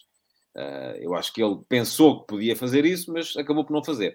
Trouxe muito para a discussão futebolística a questão do eu posso, o futuro do futebol é como o handball. Isto é, eu posso mudar de sistema em todos os jogos e posso mudar de sistema em todos os, uh, em todos os, até mesmo dentro do próprio jogo várias vezes. E isto conduz-nos depois a uma questão que tem a ver com a coerência extraordinária uh, tem sido mantida pelo Ruben Amorim, que não muda a ideia nem muda o sistema, é, é crença total no processo, a mil por cento. O Sporting joga sempre assim. E quando o Ruben Amorim diz que está a jogar melhor este ano do que jogava no ano passado, é porque os jogadores já conhecem melhor as ideias e as movimentações e os posicionamentos dentro do sistema. Aliás, ele ontem disse, no final do, do, do, jogo, alguma coisa como eles já jogam quase de olhos fechados. E é verdade, porque eles tiveram tempo para trabalhar. E eu sempre disse que no ano passado a grande vantagem do Sporting não está na Europa. Não foi porque teve tempo para descansar, foi porque teve tempo para trabalhar foi porque teve tempo para os jogadores aprenderem o sistema e aprenderem os posicionamentos e aprenderem as movimentações e aprenderem a ideia, porque tempo no campo de treinos é sempre muito importante para construir qualquer coisa. Um, mas o Ruben Amorim não muda nada. E a equipa este ano estará a jogar melhor, mas apesar de ser mais previsível. E isso faz com que o Sporting esteja a interpretar melhor as ideias do treinador, mas, ao mesmo tempo, como não muda, os adversários já sabem como é que o Sporting joga. E, portanto, uh, abre-se aqui campo para que os adversários sejam capazes de contrariar melhor uma equipa que também está a jogar melhor. Isto pode ser uma explicação para o tal dilema. Sporting joga melhor, mas perde mais vezes. Por outro lado, temos a questão Sérgio Conceição. E eu acho que é importante metermos aqui, porque as pessoas seguem mais os nossos três grandes e, portanto, uh, uh, têm possibilidade de, uh, de, perceber melhor as ideias. mas tem a questão Sérgio Conceição. O Sérgio Conceição, como treinador do Porto, jogou quase sempre da mesma maneira. Era sempre um 4-4-2, um híbrido 4-4-2-4-3-3, em que, uh, geralmente, um dos uh, dois pontas de lança ia para um dos corredores laterais, era o Marega que fazia isso muitas vezes. Uh, o extremo desse lado, muitas vezes, ia para dentro. depois evoluiu para o extremo desse lado, deixar de ser o Corona para passar a ser um médio-ala, o Otávio, em que quando o ponta de lança caía no corredor lateral, o Otávio, que abria como médio direito, caía no corredor central como, como, e transformava o, para fazer terceiro médio, transformava o 4-4-2 num 4-3-3, com a Arega a abrir na direita e o Otávio a fazer terceiro médio ao pé dos outros dois. E este ano, embora o sistema seja o mesmo, eh, enfim, há algumas variações, mas o Taremi também vai muito à procura quando jogava o Taremi, agora está um bocadinho mais fora eh, para entrar o Fábio Vieira vai muito à procura do corredor lateral e o Otávio continua a fazer aquele contramovimento em que uh, uh, um, o avançado vai para o corredor lateral, o Otávio vai para o terceiro médio, mas a ideia mudou. Embora o sistema seja o mesmo. A ideia mudou, o Porto deixou de ser uma equipa tão obcecada com a explosividade e com o ataque à profundidade, para passar a ser uma equipa uh, com mais ligação interior. Porquê? Porque os jogadores também mudaram. E essa era a única forma que o Porto tinha, no meu ponto de vista, e no do Sérgio Conceição aparentemente também, porque ele mudou, uh, de crescer, de inserir o Vitinha. E o Vitinha tem sido fundamental no novo equilíbrio deste Futebol do Porto. Portanto, eu acho que é importante nós, e isto, aplica, isto pode aplicar-se muito à, à, à sua ideia do Atlético de Madrid o Atlético de Madrid está a tentar, aparentemente, introduzir novos jogadores. Uh, e isto vai muito para lá. E o Atlético de Madrid sempre foi um bocado, um, como, como o, o, Pedro estava a dizer, sempre foi um bocado um camaleão tático. Sempre foi um bocado uma equipa que mudava muito de jogo para jogo. Ora era três atrás, ora era o, o Marcos Alonso a ala direita, ora era o Marcos Alonso a médio centro, ora, enfim, aquilo era sempre. E o ano passado foi campeão assim, a mudar sempre muito. Um, mas a ideia era. O cholismo é um conceito, é? O cholismo é, é, é, é, uma ideia que toda a gente que queira jogar naquela equipa tem de ser capaz de incorporar. Agora a questão é se pode o próprio Cholo uh, renegar o cholismo, não é? Se pode o próprio Cholo uh, colocar o Atlético a jogar de uma maneira que contradiz aquilo que ele próprio representa e daí as dificuldades que o Atlético está a ter. E eu, enfim, não, não sei se o Atlético tem o melhor plantel de Espanha. Uh, não sei se tem melhor plantel que o Real Madrid, mas. Um, eu quando mas... digo melhor plantel, diria mais na questão da profundidade do plantel. Eu acho que o Atlético. Sim, eu acho eu que o Real... Não vou dizer que não, não vou dizer que não, Pedro. Não vou dizer que não acho que o Real tem um 11 melhor do que o Atlético. Ah, uh, sim, tem, mas não, não. O problema é se houver, o problema é se houver lesões e yeah. acho que é curto, por exemplo, se não jogar sim. aquele trio, aquele trio com o Casemiro, uh, o Kroos e o Modric, o Modric há um problema. Sim, o Camavinga prometeu muito, mas depois uh, acaba por não ser tão. Mas, de qualquer modo, eu acho que temos que distinguir aqui entre a, a coerência uh, do sistema, de posicionamentos de, de, e a coerência de ideias. E eu acho que encontramos aqui, neste bocadinho, exemplos de equipas que mantêm a coerência de posicionamentos, mas mudam de ideias. O Porto do Sérgio Conceição. De equipas que mantêm a coerência de posicionamentos e de ideias. O Sporting do Ruben Amorim. De equipas que um, mudam posicionamentos e ideias. O Benfica do, do Jorge Jesus. E, e atenção, e isto não tem que ser um caminho para ganhar ou para perder. Porque conforme vimos no ano passado, mantendo coerência de ideias, mas não de posicionamentos, o Atlético de Madrid foi campeão de Espanha. Uh, mantendo coerência de ideias e de posicionamentos, o Sporting foi campeão de Portugal. Uh, e há equipas que, uh, por exemplo, o exemplo que deu do Bayern, que vai mudando paulatinamente para não estragar aquilo que bom estava a ser feito. Um, pronto, acho que não sei se quer acrescentar mais alguma coisa, Pedro, porque também tenho que dar voz aos dois que ainda faltam, ao Flávio e ao Vasco, e já são, enfim, Devíamos acabar daqui a 15 minutos, vamos uh, prolongar um bocadinho, porque senão eu acho que, é que é, eu acho que aqui é fundamental, eu acho que é a questão do próprio processo e de crer no processo. E, portanto, é. aqueles três exemplos que eu, que eu dei, acho que uh, Galtier tem um processo definido, o, o Nagelsmann acredita no seu processo, mas, sobretudo, acredita que, uh, que tem de fazê-lo os, os, os, jogadores crer neste processo e, portanto, vai acrescentando paulatinamente. Eh, eu acho que no Simeone o que falta, sobretudo, é, é acreditar que ele tem a capacidade de fazer jus a que o Atlético seja uma equipa, uh, não diria mais ofensiva, mas que tenha mais dinâmica, mais qualidade, sem necessariamente perder a capacidade defensiva. O, acho que a grande diferença do Atlético deste ano em relação à época passada é uma equipa que sofre muito defensivamente. Está a sofrer muitos gols de uhum. bola parada. E uh, eu acho que eu acho que o Simeone deixou de querer no processo a partir do momento que começa a perder. E, e, portanto, eu olhei para dois jogos diferentes do Atlético com o mesmo clube, o, o Villarreal, enquanto na primeira volta o Atlético foi o dominador, empatou 2-2, mas jogou bem. Uh, agora, recentemente, empata 2-2 com o mesmo Villarreal, mas acaba por ser dominado pelo Villarreal. Eu acho que falta ao Simeone querer no processo. Pois é possível. é possível, até porque o processo é um bocadinho contra ele, não é? Eh, e... Exato. Aí não se, torna, não se torna fácil. Bom, Pedro, gostei até... muito uh, Quero agradecer-lhe por ter cá vindo ah, hoje. Ah, ainda bem que, ainda bem que tomou a iniciativa de o fazer. Um, e digo isto porque o Pedro é um dos novos do Futebol de Verdade VIP de hoje, ainda não tinha estado vez nenhuma, foi uma estreia. Uh, continua a ver muito, muito futebol. Uh, e não se engana nas prescrições, porque senão, enquanto está a ver bola. Só, só, só, uma pergunta, só uma pergunta Sim. para fechar. Uh, se porventura, ou, ou, não sei se poderá haver divórcio entre Simeone e Atlética, é uma coisa difícil, né? mas uh, um jogador que eu, um treinador que eu vejo à imagem, mas com esta capacidade de mudar, Conceição no Atlético. Sim ou não? Sim, é, é, é, possível que sim, acho que sim. Embora também aqui estamos a querer, vamos lá ver. O Sérgio Conceição está a jogar assim de maneira muito diferente e deixe-me só colocar aqui este comentário do uh, KPT Diogo que diz uh, Sérgio Conceição jogou sempre conceptualmente da mesma forma, mas parece-me ser o que mais nuances foi aplicando, muitas vezes até aplicando essas mesmas variantes no mesmo jogo. Bom, eu não, eu não concordo com o Diogo quando ele diz que o Sérgio Conceição jogou sempre. Eu não sei, enfim, depende da definição de conceptualmente, não é? Uh, se formos a ver que uma equipa tem que ser aguerrida, sim, claro, não é? Mas uh, há nuances muito diferentes e eu acho que há uma evolução grande na equipa do Porto. Aliás, eu disse no Futebol de Verdade, 6 de agosto, que foi o Futebol de Verdade antes de começar este campeonato, que viu o Porto como principal favorito para ser campeão este ano, porque era a equipa que tinha maior margem de crescimento, precisamente pensando que a equipa podia evoluir num determinado sentido e é esse sentido que o Porto está a conseguir evoluir. Vamos ver agora se resiste àquilo que parece que já é oficial, que é a saída do Luís Dias para o, para o Liverpool. Mas hum, em relação à questão Sérgio Conceição, Atlético de Madrid, vamos lá ver. O que é que quer o Atlético de Madrid? Quer eh, o cholismo depois do Cholo?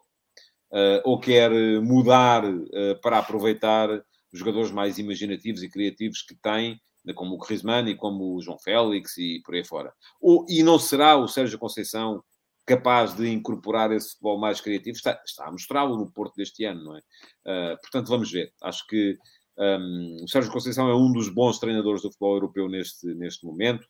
Uh, conseguiu ser já duas vezes campeão em Portugal. A primeira foi trabalho de treinador puro e duro. Ele pegou numa equipa que estava em cacos e levou a ganhar o campeonato, uh, interrompendo uma hegemonia que já era longa do, do, do Benfica. É um bom treinador, é um treinador com. Uh, agora, se vai ser treinador do, do Atlético de Madrid, isso já não sou capaz de lhe dizer nem que sim nem que não, não, é? não, dá, para, não dá para ter a certeza disso. Pedro, muito obrigado por ter vindo. Tenho que passar a palavra ao Flávio Almeida, quem vem aí a seguir. Um, se se quiser escrever outra vez para o mês que vem, esteja à vontade, apareça por aí. Uh, porque queremos é muitos inscritos, que é para eventualmente a possibilidade de fazermos dois futebols de verdade VIP uh, por, por mês em vez de um só, porque eu não quero deixar ninguém de fora, quero que vocês tenham a possibilidade de vir aqui mostrar que sabem muito de bola e uh, isso cada vez mais vai sendo, vai sendo uma realidade. Obrigado, Pedro. Então, até uma próxima oportunidade. vamos lá ver, vem aí a seguir o Flávio Almeida, que também é um estreante há aqui discussão, debate, gosto mais de dizer assim, acerca das formas de jogar. Não vou uh, continuar por esse, por esse caminho. Um, e então, assim sendo, chamo à transmissão o Flávio Almeida. Olá, Boa Flávio. tarde. Olá, António. Peço desculpa pelo atraso, mas estes seus colegas de painel não se calam, pá, é disse. Isto, Sempre a aprender. A gente, a gente pensa dar 15 minutos a cada um, que era para o programa ter uh, uma hora e quinze e já vamos. Isso é bom. 18 e ainda faltam dois. Mas, é, enfim, Não, isso, isso é bom, isso é bom, quer dizer que a conversa está a ser, está a ser atrativa, deixa, digamos. É isso mesmo. Flávio, fale-me de si, diga-me quem é e ao que é que vem. É, sou Flávio Almeida, 34 anos, sou de Lousada, distrito do Porto. Atualmente vivo na Suíça, portanto, internacional, António. Já chegou aqui o seu, seu futebol verdade. E... Cuidado com a, com os meandros da FIFA e da UEFA, que isso parece zangados uns com os outros. E encontrei o uh, futebol de verdade assim há seis meses atrás, mais ou menos, assim por acaso. Um, no tempo que o António não usava barba.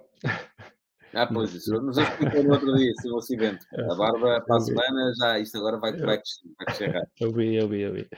É, porque procurava um, um, programa sério, um programa que falasse de futebol, de táticas, de sistemas de jogo, estatísticas, Não, uhum. porque, sinceramente, estou um bocado desiludido com o futebol, estou cansado de, de programas com cartilhas, uh, constantemente a mudar as ideias dos adeptos, os, uh, o incentivo ao ódio entre adeptos que, é, que está, está, a piorar em Portugal.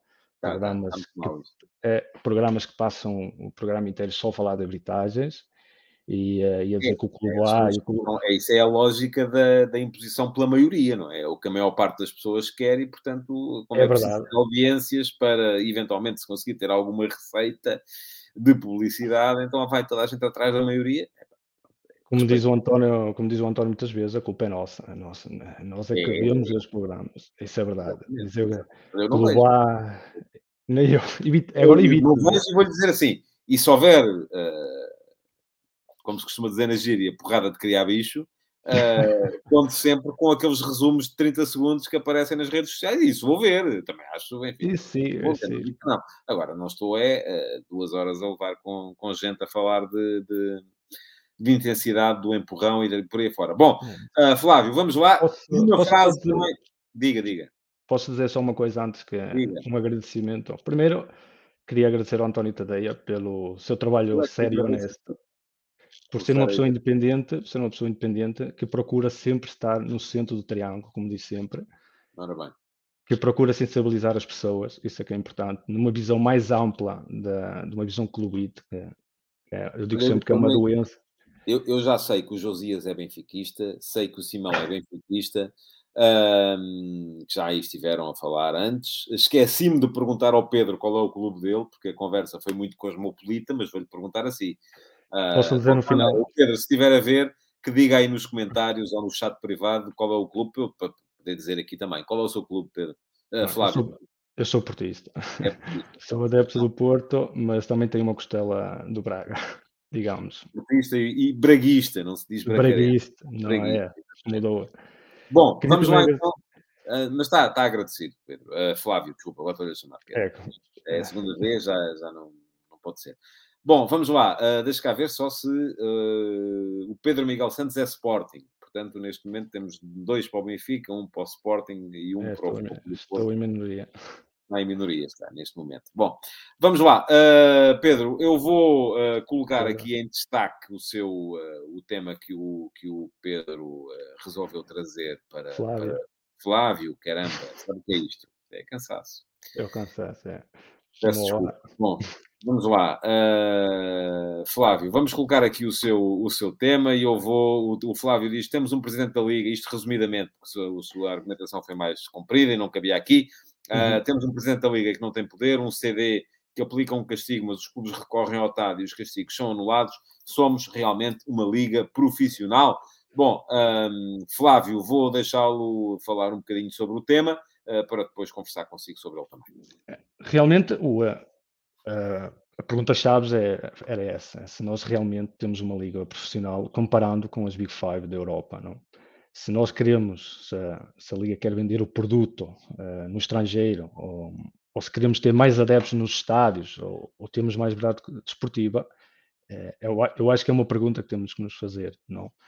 Porque, por dois exemplos concretos que, nesses últimos tempos, observei, não. Uma delas é os estatutos da Liga são atualizados, como o caso do, da Bessade, Bessade com o Benfica, onde, onde estava escrito que no mínimo deveriam ter oito jogadores para, para ir a jogo, não, não é, digamos, no, no século XXI ainda, ainda ter essa regra parece-me um bocado um bocado estranho, não? O clube A ter que pedir ao clube, ao clube B para adiar o jogo, acho que isto acho que teríamos um presidente da Liga que deveria tomar essas, decisões e, uh, e são sempre essas perguntas que, da qual uh, coloco, não?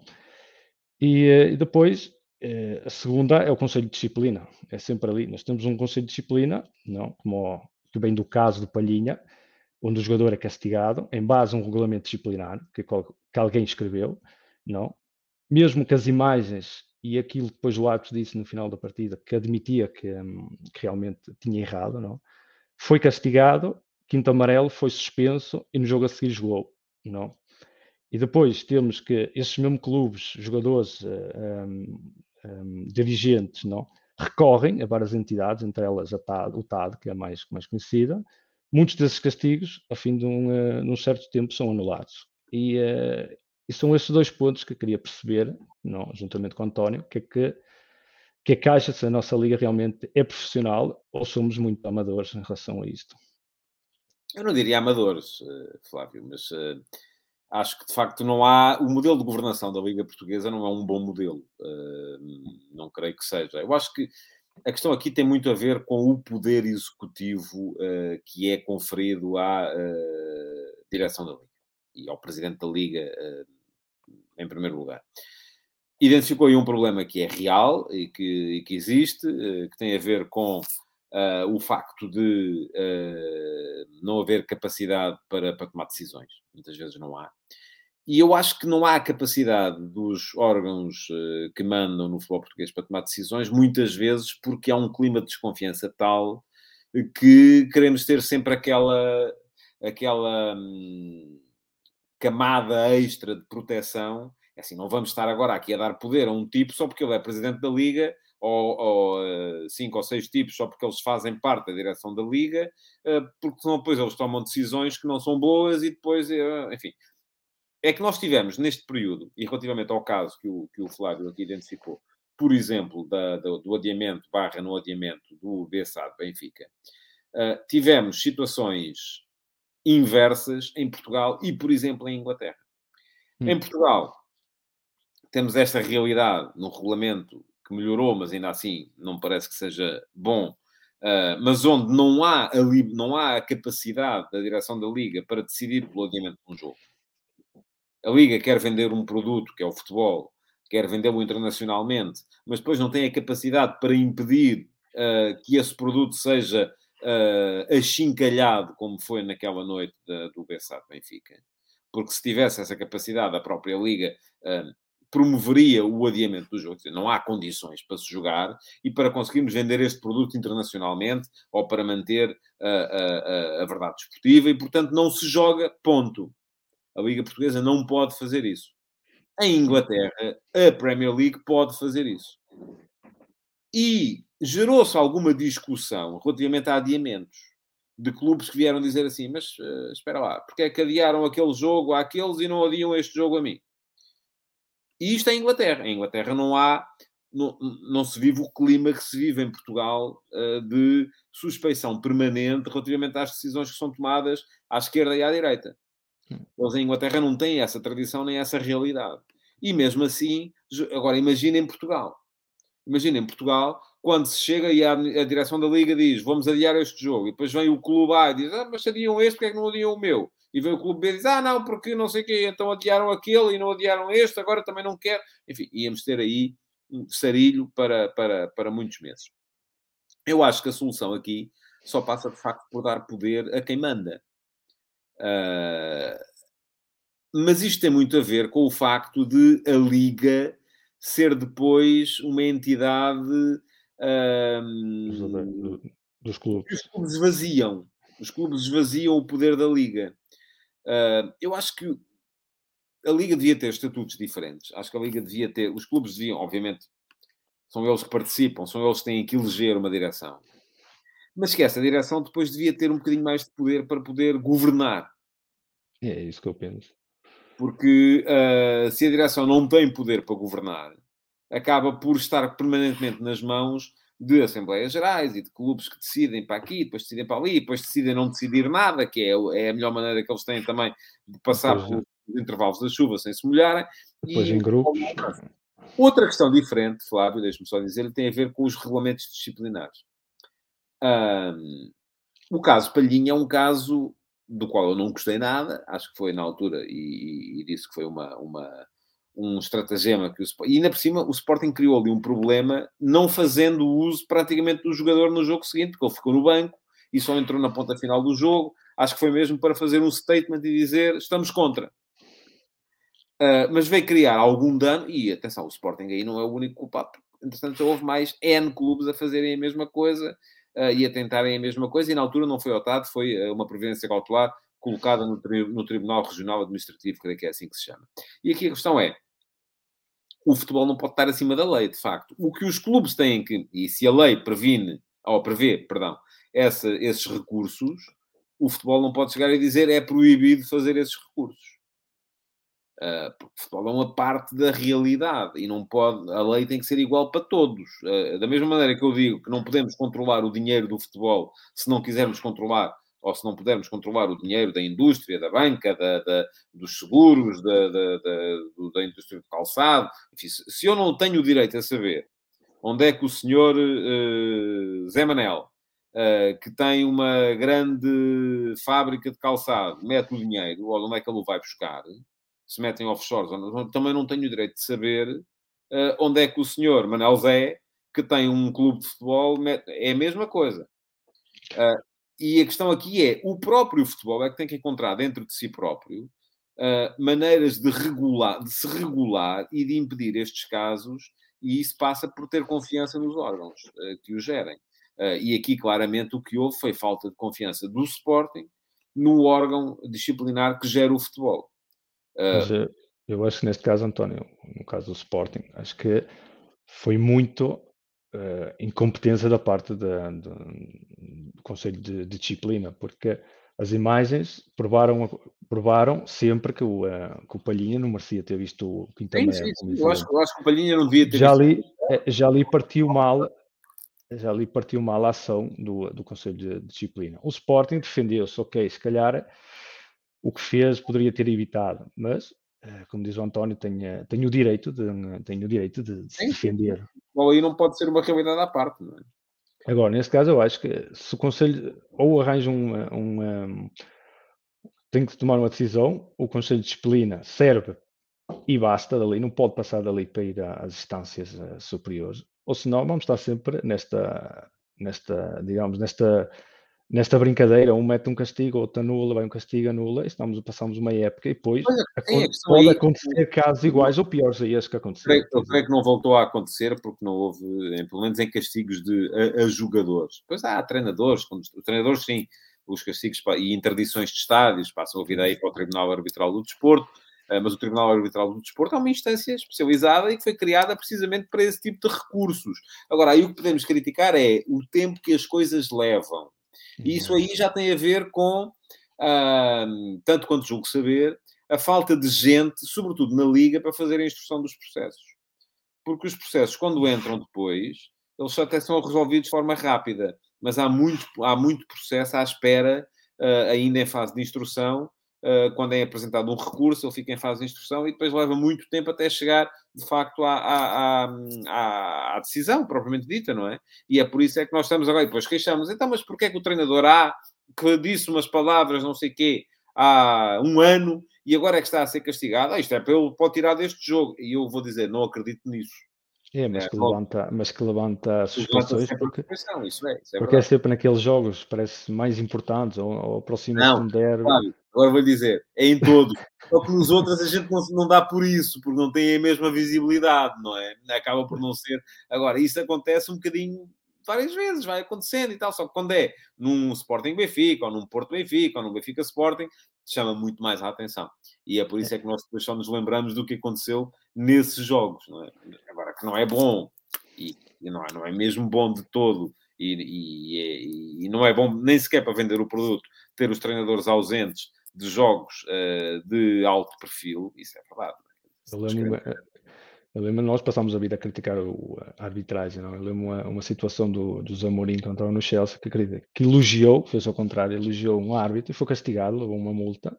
Uhum. E, passou e andou. Não há cá recursos por ter elogiado um treinador. E aqui, oh, aqui critica-se, critica-se e, e, nunca são punidos. E, uh, e acho que, e acho que, que é, são estes, estes pequenos exemplos que, que depois venho a pensar ou a perguntar-me se nós temos uma liga profissional, porque que depois quando nos vamos debater na, lá na, na, Europa, não, digamos que somos grandes e afinal acho que tantas vezes que somos tão pequenos que, uh, e tão amadores, por isso que tantas vezes faço sempre essas perguntas. Uhum. Muito bem. Flávio, numa frase, tal como aos outros, porque, não, porque me esqueci de lhe perguntar isso há bocado, uh, a sua equipa, a equipa da sua vida, o uh, treinador da sua vida e o jogador. António, é difícil dizer uma, uma equipa, mas se calhar poderei dizer duas. Eh, Diga duas, duas, e duas equipas, é, eu estou assim. Gostei muito da equipa da, do Futebol do Porto de 2003, quando ganhou a Taça UEFA com o José Mourinho. Acho que o José Mourinho trouxe grandes Concorda ideias. comigo quando eu lhe digo que essa era melhor que a 2004, não é? Ou não? Sim, sim, gostei muito mais dessa. Eu gostei mais da vitória da final com da Taça UEFA que da final da, da Liga dos Campeões. Senti mais uh, a emoção desse ano que, que a Liga dos Campeões. Gostei muito também da, do tic-tac do, do, do, Guardiola no Barcelona. Acho que, que, fez um grande futebol também no Bayern, mas no início no Barcelona um grande futebol ali. E, e os dois jogadores para mim são, não posso dizer que gosto mais do Ronaldo, gosto mais do Messi, gosto dos dois. Gosto dos dois, não é? Gosto dos dois. Não há cá o um melhor. São, quem gosta de futebol, quem são gosta diferentes, de. Não é? São tão diferentes. São diferentes, é, mas uh, deram muitas alegrias os dois. Gostei muito de ver a jogar. Também gostei do Ronaldinho Gaúcho, do, do Ronaldo, o fenómeno, acho que eh, também era uh, grande jogador. E, e em todos, digamos, são esses. Não, há, não, há, não se pode dizer que é, quem é o melhor. Muito bem, olha, antes de o libertar, deixe-me só ler aqui este comentário da Marina Barros que diz eu acho que a TAD ou o TAD deveria agir em tempo útil e não os treinadores ou presidentes cumprirem vários dias de castigo e depois de cumprir o castigo vem o TAD e retira o castigo já cumprido. Pois, isso aí tem a ver com uh, a incapacidade da justiça a andar à velocidade a que anda o futebol, não é? Quer dizer, o futebol anda com Uh, temos, temos, jogos de 3 em 3 dias, uh, tínhamos que ter o tribunal em sessão permanente. Uh, 24 horas, trabalhar 24 E aí a questão é mesmo, tem mesmo a ver com a fase de instrução dos processos, porque é preciso ouvir testemunhas, as pessoas têm direito a apresentar defesa, e tudo isso leva tempo, não é? Dizer, não dá para, não dá para a coisa ser, a não ser que instituamos os castigos sumários. Por exemplo, há castigos que são sumários. Um jogador, hum. O castigo do quinto amarelo é sumário é um castigo que o jogador vê o quinto amarelo e está automaticamente fora do próximo jogo. A não ser que meta uma providência cautelar no Tribunal Central ou Regional, Administrativo, ou o que é que foi, e aí então já estamos a falar de coisas que eu não domino de é. todo é, e por isso é, mesmo não, não, não, não, enfim, não. O mundo do direito é um mundo que faz, mim faz muita, muita confusão. Para terminar, posso só dizer mais uma coisa, António, Diga. para terminar. Um, o Vasco está à espera e está ali cheio de fome. É mais, é, mas para quem não está a ver, um, que vale a pena ser a subscrição, ter a premium, a subscrição premium. Vale Obrigado. a pena acreditar uh, no seu trabalho, como uh, o trabalho do António, porque pagamos um café, como diz muitas vezes o António como exemplo, um café ao mês por semana, mas, uh, mas temos conteúdos de qualidade. Estamos não a apanhar. Combinámos, não, é? não combinámos. Não, atenção, não combinamos. Queria dizer isso no início, mas, uh, mas com a. Tem intenção, de qualquer maneira. É, Muito é, obrigado, Flávio. E entre outras coisas, queria dizer que, que estou a adorar ler o, eh, os campeonatos de Portugal, que é, tem é? histórias fantásticas. Quem, uh, quem gosta de história realmente tem uh, histórias fantásticas, maravilhosas. Mesmo o F80, os jogadores que saem incríveis, que nem, nem imaginámos que passaram para o nosso campeonato. Quem foram, o que é que faziam. Uh, a história, por exemplo, um exemplo, a história do Pep, como, como faleceu o Pep sim, sim. há quanto de uma Pep, não, não o Pep que joga no Porto agora. Jogava no Bolonense. Vive, vive, vive. Este jogava no Bolonense e faleceu nos anos, no início Queria lhe dar os parabéns, António. Queria lhe dar os, parabéns pelo, eh, pelo ótimo trabalho. Tá, ok. Muito obrigado, Flávio. Volto para o mês que vem, então. É sempre bem-vindo, já sabe como é. Obrigado. Uh, muito obrigado por ter, por ter cá vindo hoje obrigado, e já é, já é mais tarde. Olha, vou já são três, três ideias. o campeonato de 1933, que vai sair mais logo. Vamos ver a que horas, uh, porque ainda tenho que escrever. Vai ser hoje, uma minha tarde de domingo, vai ser à volta disso. Tenho a ah, muito obrigado, Flávio, então, e até, até uma próxima oportunidade. Ora, muito bem, falta ainda a, inter, a, intervenção do Vasco Batista, uh, que deve estar ainda, estava aqui agora a esfregar as mãos, que eu estou a vê-lo aqui no backstage, uh, está a esfregar as mãos de contente, com certeza, porque o clube dele, o Sporting, ganhou ontem mais um troféu, uh, a taça da Liga. Vasco, não se, não se alongue muito por aí, se faz favor, porque Uh, não temos já muito tempo e, temos, e eu tenho o campeonato 33 para escrever. Bem-vindo, uh, Vasco, mais uma vez. Uh, obrigado a todos da comunidade. Tal como já tinha dito aos outros, preciso que, embora já seja um repetente, que falo, que, me, que explique às pessoas quem, quem é e o que é que faz. e essa que é do Sporting já se viu lá atrás, eu já. Sim. Já,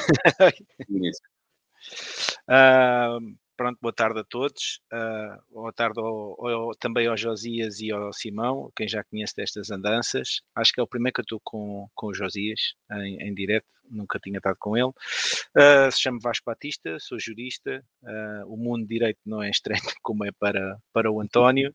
Uh, Muito bem, já viu? Se fosse para si, é que era, é que era chato. Podia ser, não é? Podia ser refletir um pouco sobre o direito, mas não, não é, não é estranho e, e, e gosto. Uh, sou daqueles que, quando saí da faculdade e fui para a prática, acho que aprendi a gostar mais do direito. Uh, até gostaria de fazer mais direito esportivo, mas não acabei por nem verdade por essa área. Um, e, e, e portanto, sou jurista, trabalho numa companhia de seguros, uh, gosto, gosto bastante de futebol, gosto muito da abordagem que o António faz. Aliás, uh, estou sempre a falar, qualquer dia somos uma tertúlia, porque vimos muitos que somos repetentes e que estamos todos de participar. organizar isso aí um destes dias. Pá. Sim, com Estar um bocadinho mais aliviado de trabalho. Com o Paulo Neves, com o Paulo Neves, com o Filipe, também já participa. Aí uma, um encontro mesmo. Uh, e pronto, e sou de Canessas, sou de Canessas em Odivelas e, e pronto, cá estou mais uma vez para participar.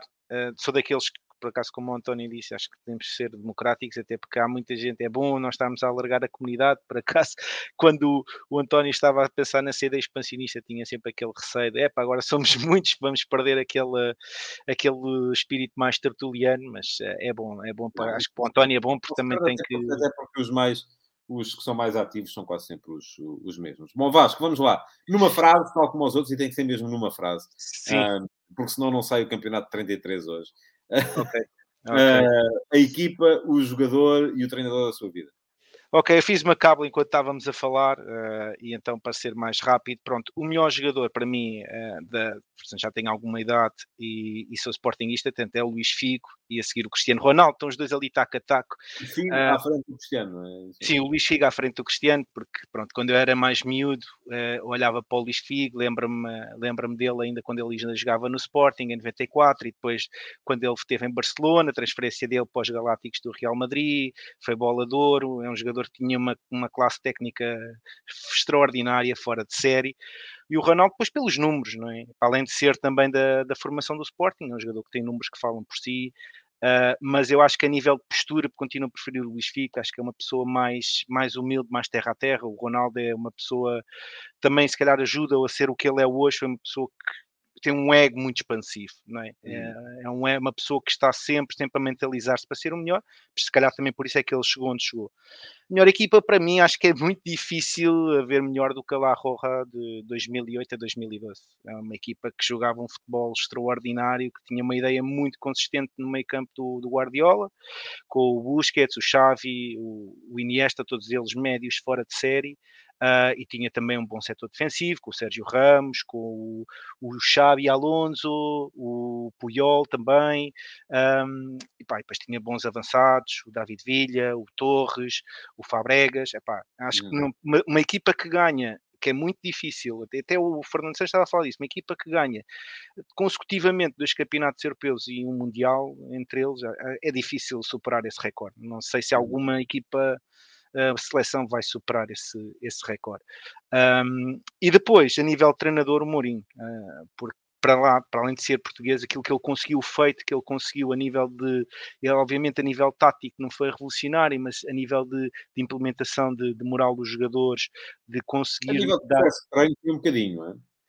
Uh, sim, acredito que sim, uh, uh, mas ele teve muito essa parte de trabalhar, conseguir dar o conforto aos jogadores para eles jogarem, de, de, de conseguir blindá-los um pouco dessa pressão externa, e isso foi, aliás, ele conseguiu muitas vitórias. Obviamente que ele só conseguiu depois se ganhar a Liga dos Campeões em 2008 com o Inter, se não me engano. Uh, mas conseguiu, uh, foi um jogador que ao implementar, implementar, processos de trabalho conseguiu ter muitas vitórias, trabalhar sobre muitas, uhum. muitas, muitas vitórias consecutivamente e acho que há que lhe ser reconhecido o mérito. O Guardiola, obviamente, tem os seus, tem os seus, tem as suas ideias, tem os seus processos muito bem trabalhados e, e ele sabe o que quer, é uma pessoa que claramente sabe o que quer para as suas equipas, mas ele trabalhou, veio num clube onde tinha praticamente tudo para, para ganhar, não é? É muito diferente o, o Mourinho começar a trabalhar num de depois ir para o, para o Benfica, depois trabalhar no Porto e conseguir. Não ir para o Sporting, cara. Pois, mas uh, conseguir fazer, fazer esse caminho é como diria o, o Mourinho há, há, muito, agora tem corrido muito isso, que era mais difícil, é mais difícil ser o Cristiano Ronaldo do que o Messi, quer dizer, porque o Messi, apesar de serem jogadores fora de séries uh, estratosféricos, quer dizer, o Messi vem num clube em que é muito, muito fácil ganhar tudo, não é? Era, ele tinha uma equipa de base que lhe permitia lançar o talento. O Ronaldo não. O Ronaldo teve condições muito mais. Digamos que o, Messi fez 100 metros, o Ronaldo fez 110 barreiras. É, é completamente diferente. Eu acho que isso também o Mourinho também teve esse trajeto que o Guardiola não teve que fazer. É mais fácil pegar no Barcelona, que é uma academia fora de série, é um clube que tinha na altura, tinha muito mais recursos que agora, mas uma equipa topo mundial e, e, lançar as suas ideias e fazer o que quer com os jogadores que tem, porque tinha jogadores fora de série para, para fazer o que ele queria. Quer Muito dizer, bem. trabalhar vamos lá, temos que entrar no seu tema. Ok. Ah, vamos, eu vou colocá-lo aqui. Uh, o Vasco Batista, nem de propósito, hoje quer falar do Ronaldo, quer falar de, da seleção portuguesa e que futuro solução representa Cristiano Ronaldo para a mesma. Vou deixá-lo, tal como aos outros, um, explanar a sua ideia sobre o tema e depois conversamos um bocadinho.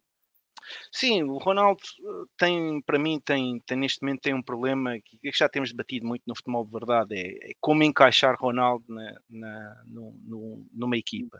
Uh, o Ronaldo, obviamente, nós devemos muito ao Ronaldo. Uh, eu lembro-me perfeitamente do apuramento para o Mundial de 2014, foi ele que o, que o conseguiu sozinho. Aliás, aquele, aquele jogo com a Suécia foi ele que o ganhou uh, praticamente. Obviamente, o, o, lembro-me do Motinho fazer um passo cirúrgico naquele momento, mas quer dizer, aquelas duas, aqueles dois ou três lances em que ele faz gol, eu lembro que ele fez hat-trick nesse, nesse jogo, se não me engano, ou marcou dois gols que foram decisivos, e, portanto, nós não teríamos no Mundial de 2014 se não fosse ele.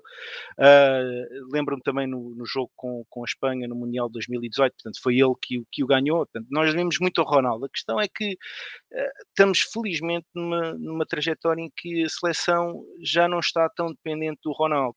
E, e, e, eu agora tenho assistido muito, sigo muito o, o Manchester United desde que ele regressou. Não seguia tanto, confesso que não sou, não sou muito seguidor da Série A. Uh, vejo mais agora alguns jogos da, da, Roma, porque está lá o Sérgio Oliveira e o, o Patrício, pode ir para lá o Danilo, mas uh, não sou grande fã da Série A, mas sigo mais agora o, o Manchester United e, e, acho que o Ronaldo tem um bocado esse efeito, digamos, disruptivo, para pegar uma palavra que o, que o Simão estava a usar há pouco, quer dizer, eh, sente-se que quando ele entra numa estrutura que já tem alguns processos, portanto, o Ronaldo tem um ego muito expansivo, ele tem que jogar sempre, uh, quando quer, e eu sinto isso um pouco na seleção. Ele é um jogador que faz falta à seleção, mas eu acho que neste momento ele poderia dar outra dimensão à seleção, no sentido de uh, ajudar quando efetivamente o jogo precisasse dele, e eu sinto que quando ele vai à seleção, ele joga quando quer, como quer, eh, nas circunstâncias que quer,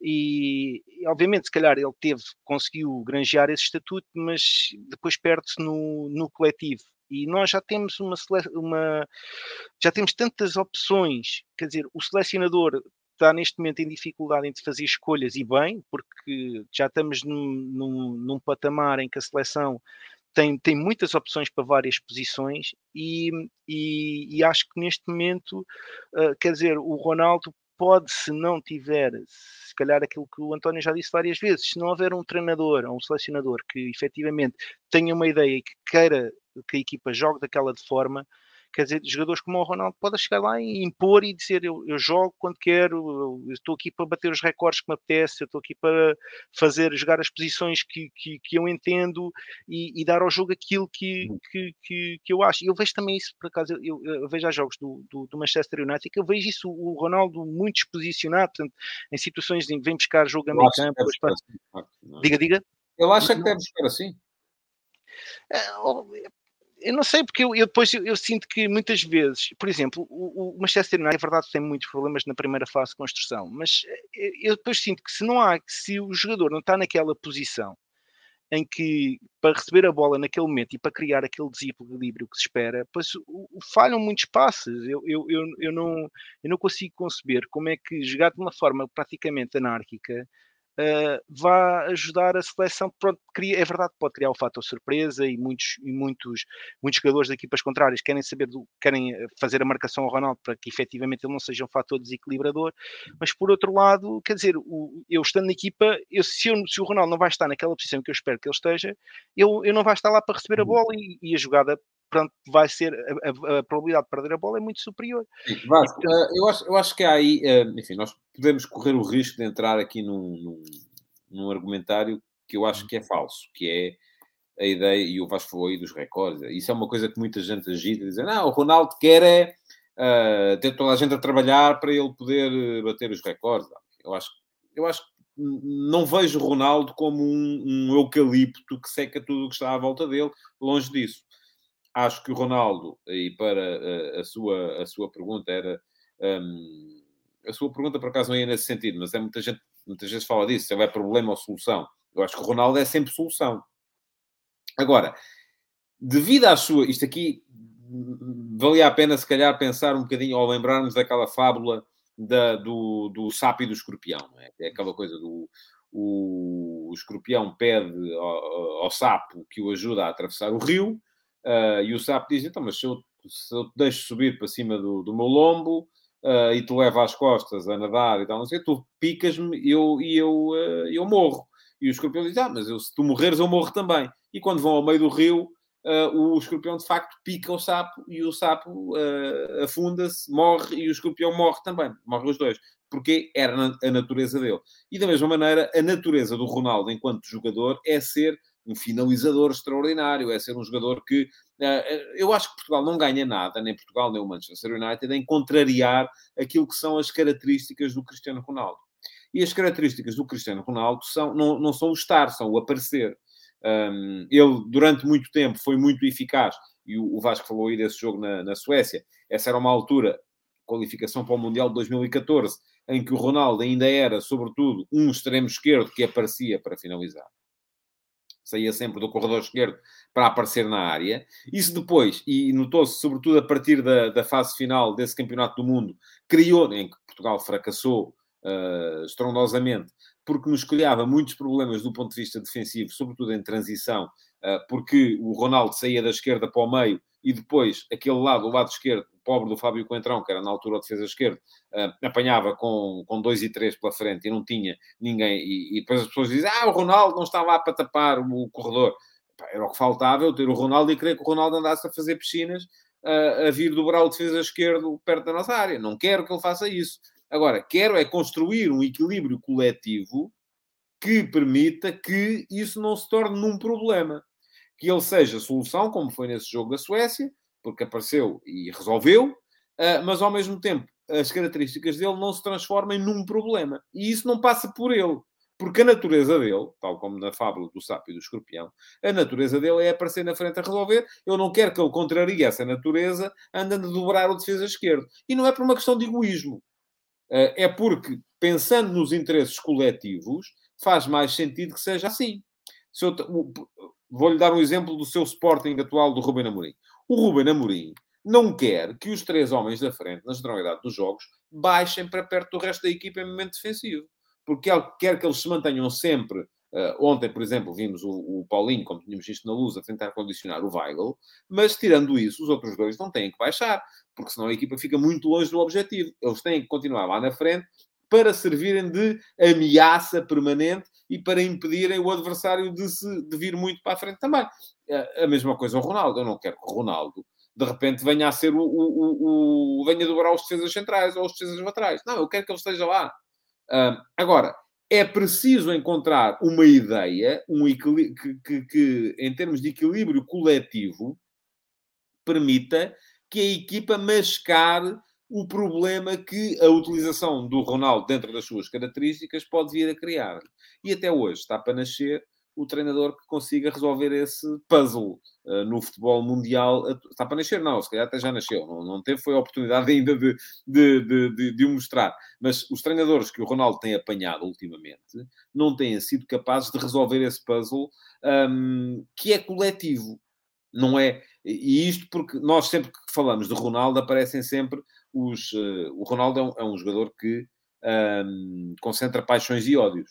Há quem o ame, há quem o odeie, há quem o adore, há quem o venere, há quem. Não é? E eu, cada vez que falo do Ronaldo, aparecem dois exércitos eu estou ali naquela posição, que é aquela que eu acabei de enunciar aqui agora, e aparece o exército dos pró-Ronaldo a dizer: Ah, lá estás tu a dizer que o Ronaldo é um problema, não tens vergonha e tal. E aparecem o, o exército dos anti-Ronaldo a dizer: Não, o problema é que o Ronaldo só pensa nele e nos recordes, e portanto a, a, a equipa é sempre prejudicada porque ele é egoísta. E... Tudo verdade, tudo mentira.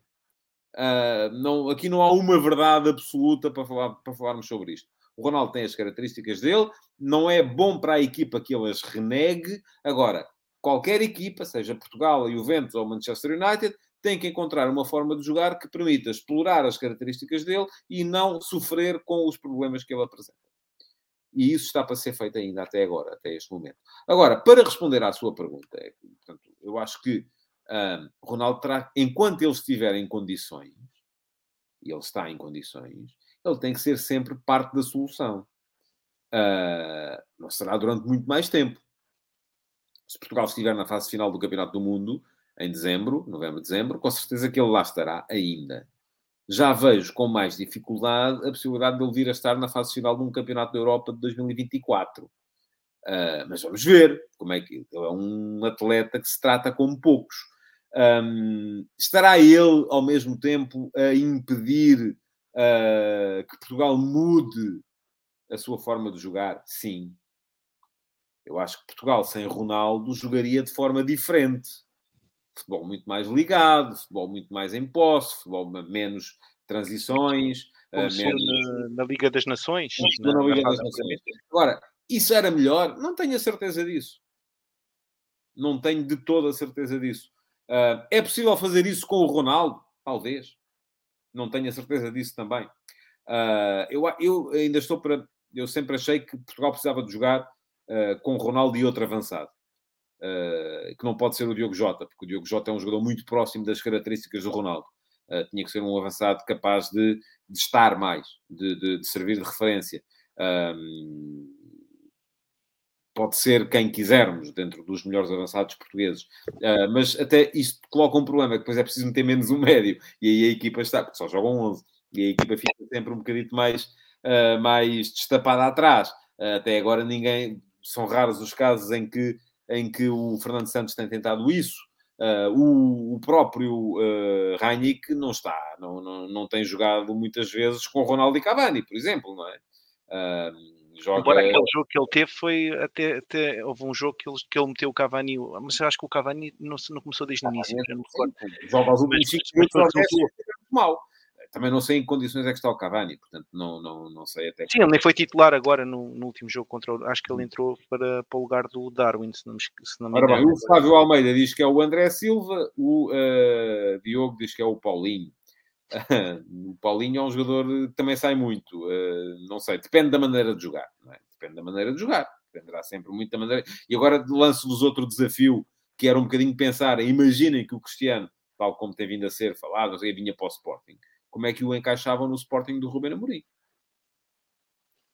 Eu até acho que, sim, mas eu até acho que é pela. É, eu acho difícil, por acaso tenho conjecturado um pouco sobre isso, mas acho, acho muito, acho muito, muito difícil. Mas como é que se encaixa ali, não é? Naquela ideia de jogo. Uh, uh, não, não... Ora, diz o Diogo que o Real Madrid aproveitou muito bem as características do Ronaldo, quando era mais fácil fazê-lo, é verdade também. Um, diz o uh, Diogo também que o Ronaldo é muito mais motivador do plantel do que o contrário. e o Bruno Reis diz que parece que o Cristiano ainda a ter dificuldades em assumir o natural declínio, pronto. Uh, uh, vamos ver, vamos ver, vamos ver. Sim, ainda, ainda ah, o Diogo, deixa-me só dizer, porque não, não, ele diz, perguntou, não disse relativamente ao Paulinho. Não, acho, acho que o Paulinho não seria, pelo menos nesta loja, agora não sei, isto aqui é, estamos aqui a, a, a, a entrar em terreno absolutamente virgem, não é? é? Algo que nunca ninguém fez. Portanto, eu não sou capaz de dizer vai ser assim. Não sei, tem que se experimentar. Eu acho muito difícil o Paulinho ir à seleção. Sim, eu, eu creio que a solução ideal para isso é o de facto. Uh, sim, já se for momento aperto, sim, mas tenho dificuldade em acho que o Fernando Santos chamá-lo, porque o Fernando Santos depois também tem essa característica, quer dizer, já falámos disso em vários futebols uh, de verdade, portanto, a questão dele nunca ter chamado o Ricardo Horta, uh, portanto, ele, ele tem aquele leque preferido e depois, agora vamos ver como é que, estou curioso para ver como é que ele vai fazer uhum. agora relativamente à ala esquerda, porque o Nuno Mendes claramente se afirmou e ele continua, sempre teve uma preferência pelo Guerreiro, portanto, não sei como é que ele agora vai fazer no nível desses escalonamento, sabemos que ele claramente aquilo tem uma estrutura de preferências na seleção e, portanto, existe uma certa antiguidade e ele é muito fiel a essas, essas, ah. essa ordenação de convocatórias. Estamos a chegar, estamos a chegar às duas horas de, de, de, programa e é o meu limite, não, não, não posso mesmo mais. Por isso mesmo, deixe-me só introduzir aqui este dado que o Pedro Santos nos acrescenta. O Ronaldo está com números inferiores em média por jogo face ao ano passado. Uh, golos 0,48 versus 0,93. Expected goals 0,63 versus 0,91.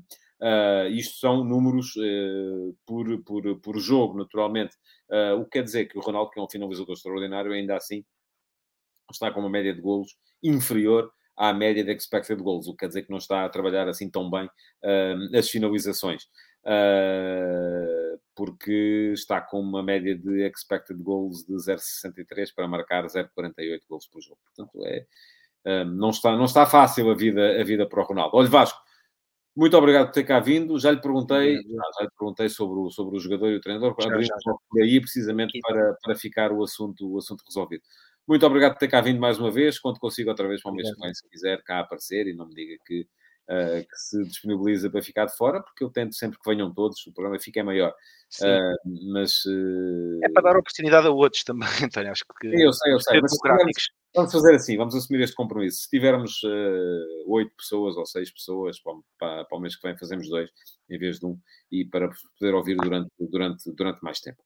Muito obrigado, Vasco. Muito obrigado também ao Simão, ao Josias, ao Flávio e ao Pedro uh, por terem estado cá, cá hoje. Uh, o Futebol de Verdade VIP vai chegar ao final. Já sabem, uh, é uma emissão que acontece para já uma vez por mês, apenas no YouTube para a qual são convidados alguns, aliás, são convidados todos os meus subscritores premium, alguns optam por responder positivamente, aqueles que podem e que e se sentem à vontade para vir, conversar um bocadinho sobre futebol comigo.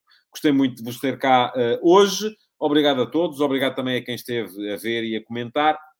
Já sabem, o Futebol de Verdade, edição regular, volta na segunda-feira ao meio-dia e meia, amanhã ao meio-dia e meia. Muito obrigado então e até uma próxima oportunidade, que eu espero francamente que seja já amanhã. Futebol de Verdade, em direto de segunda a sexta-feira, às 12h30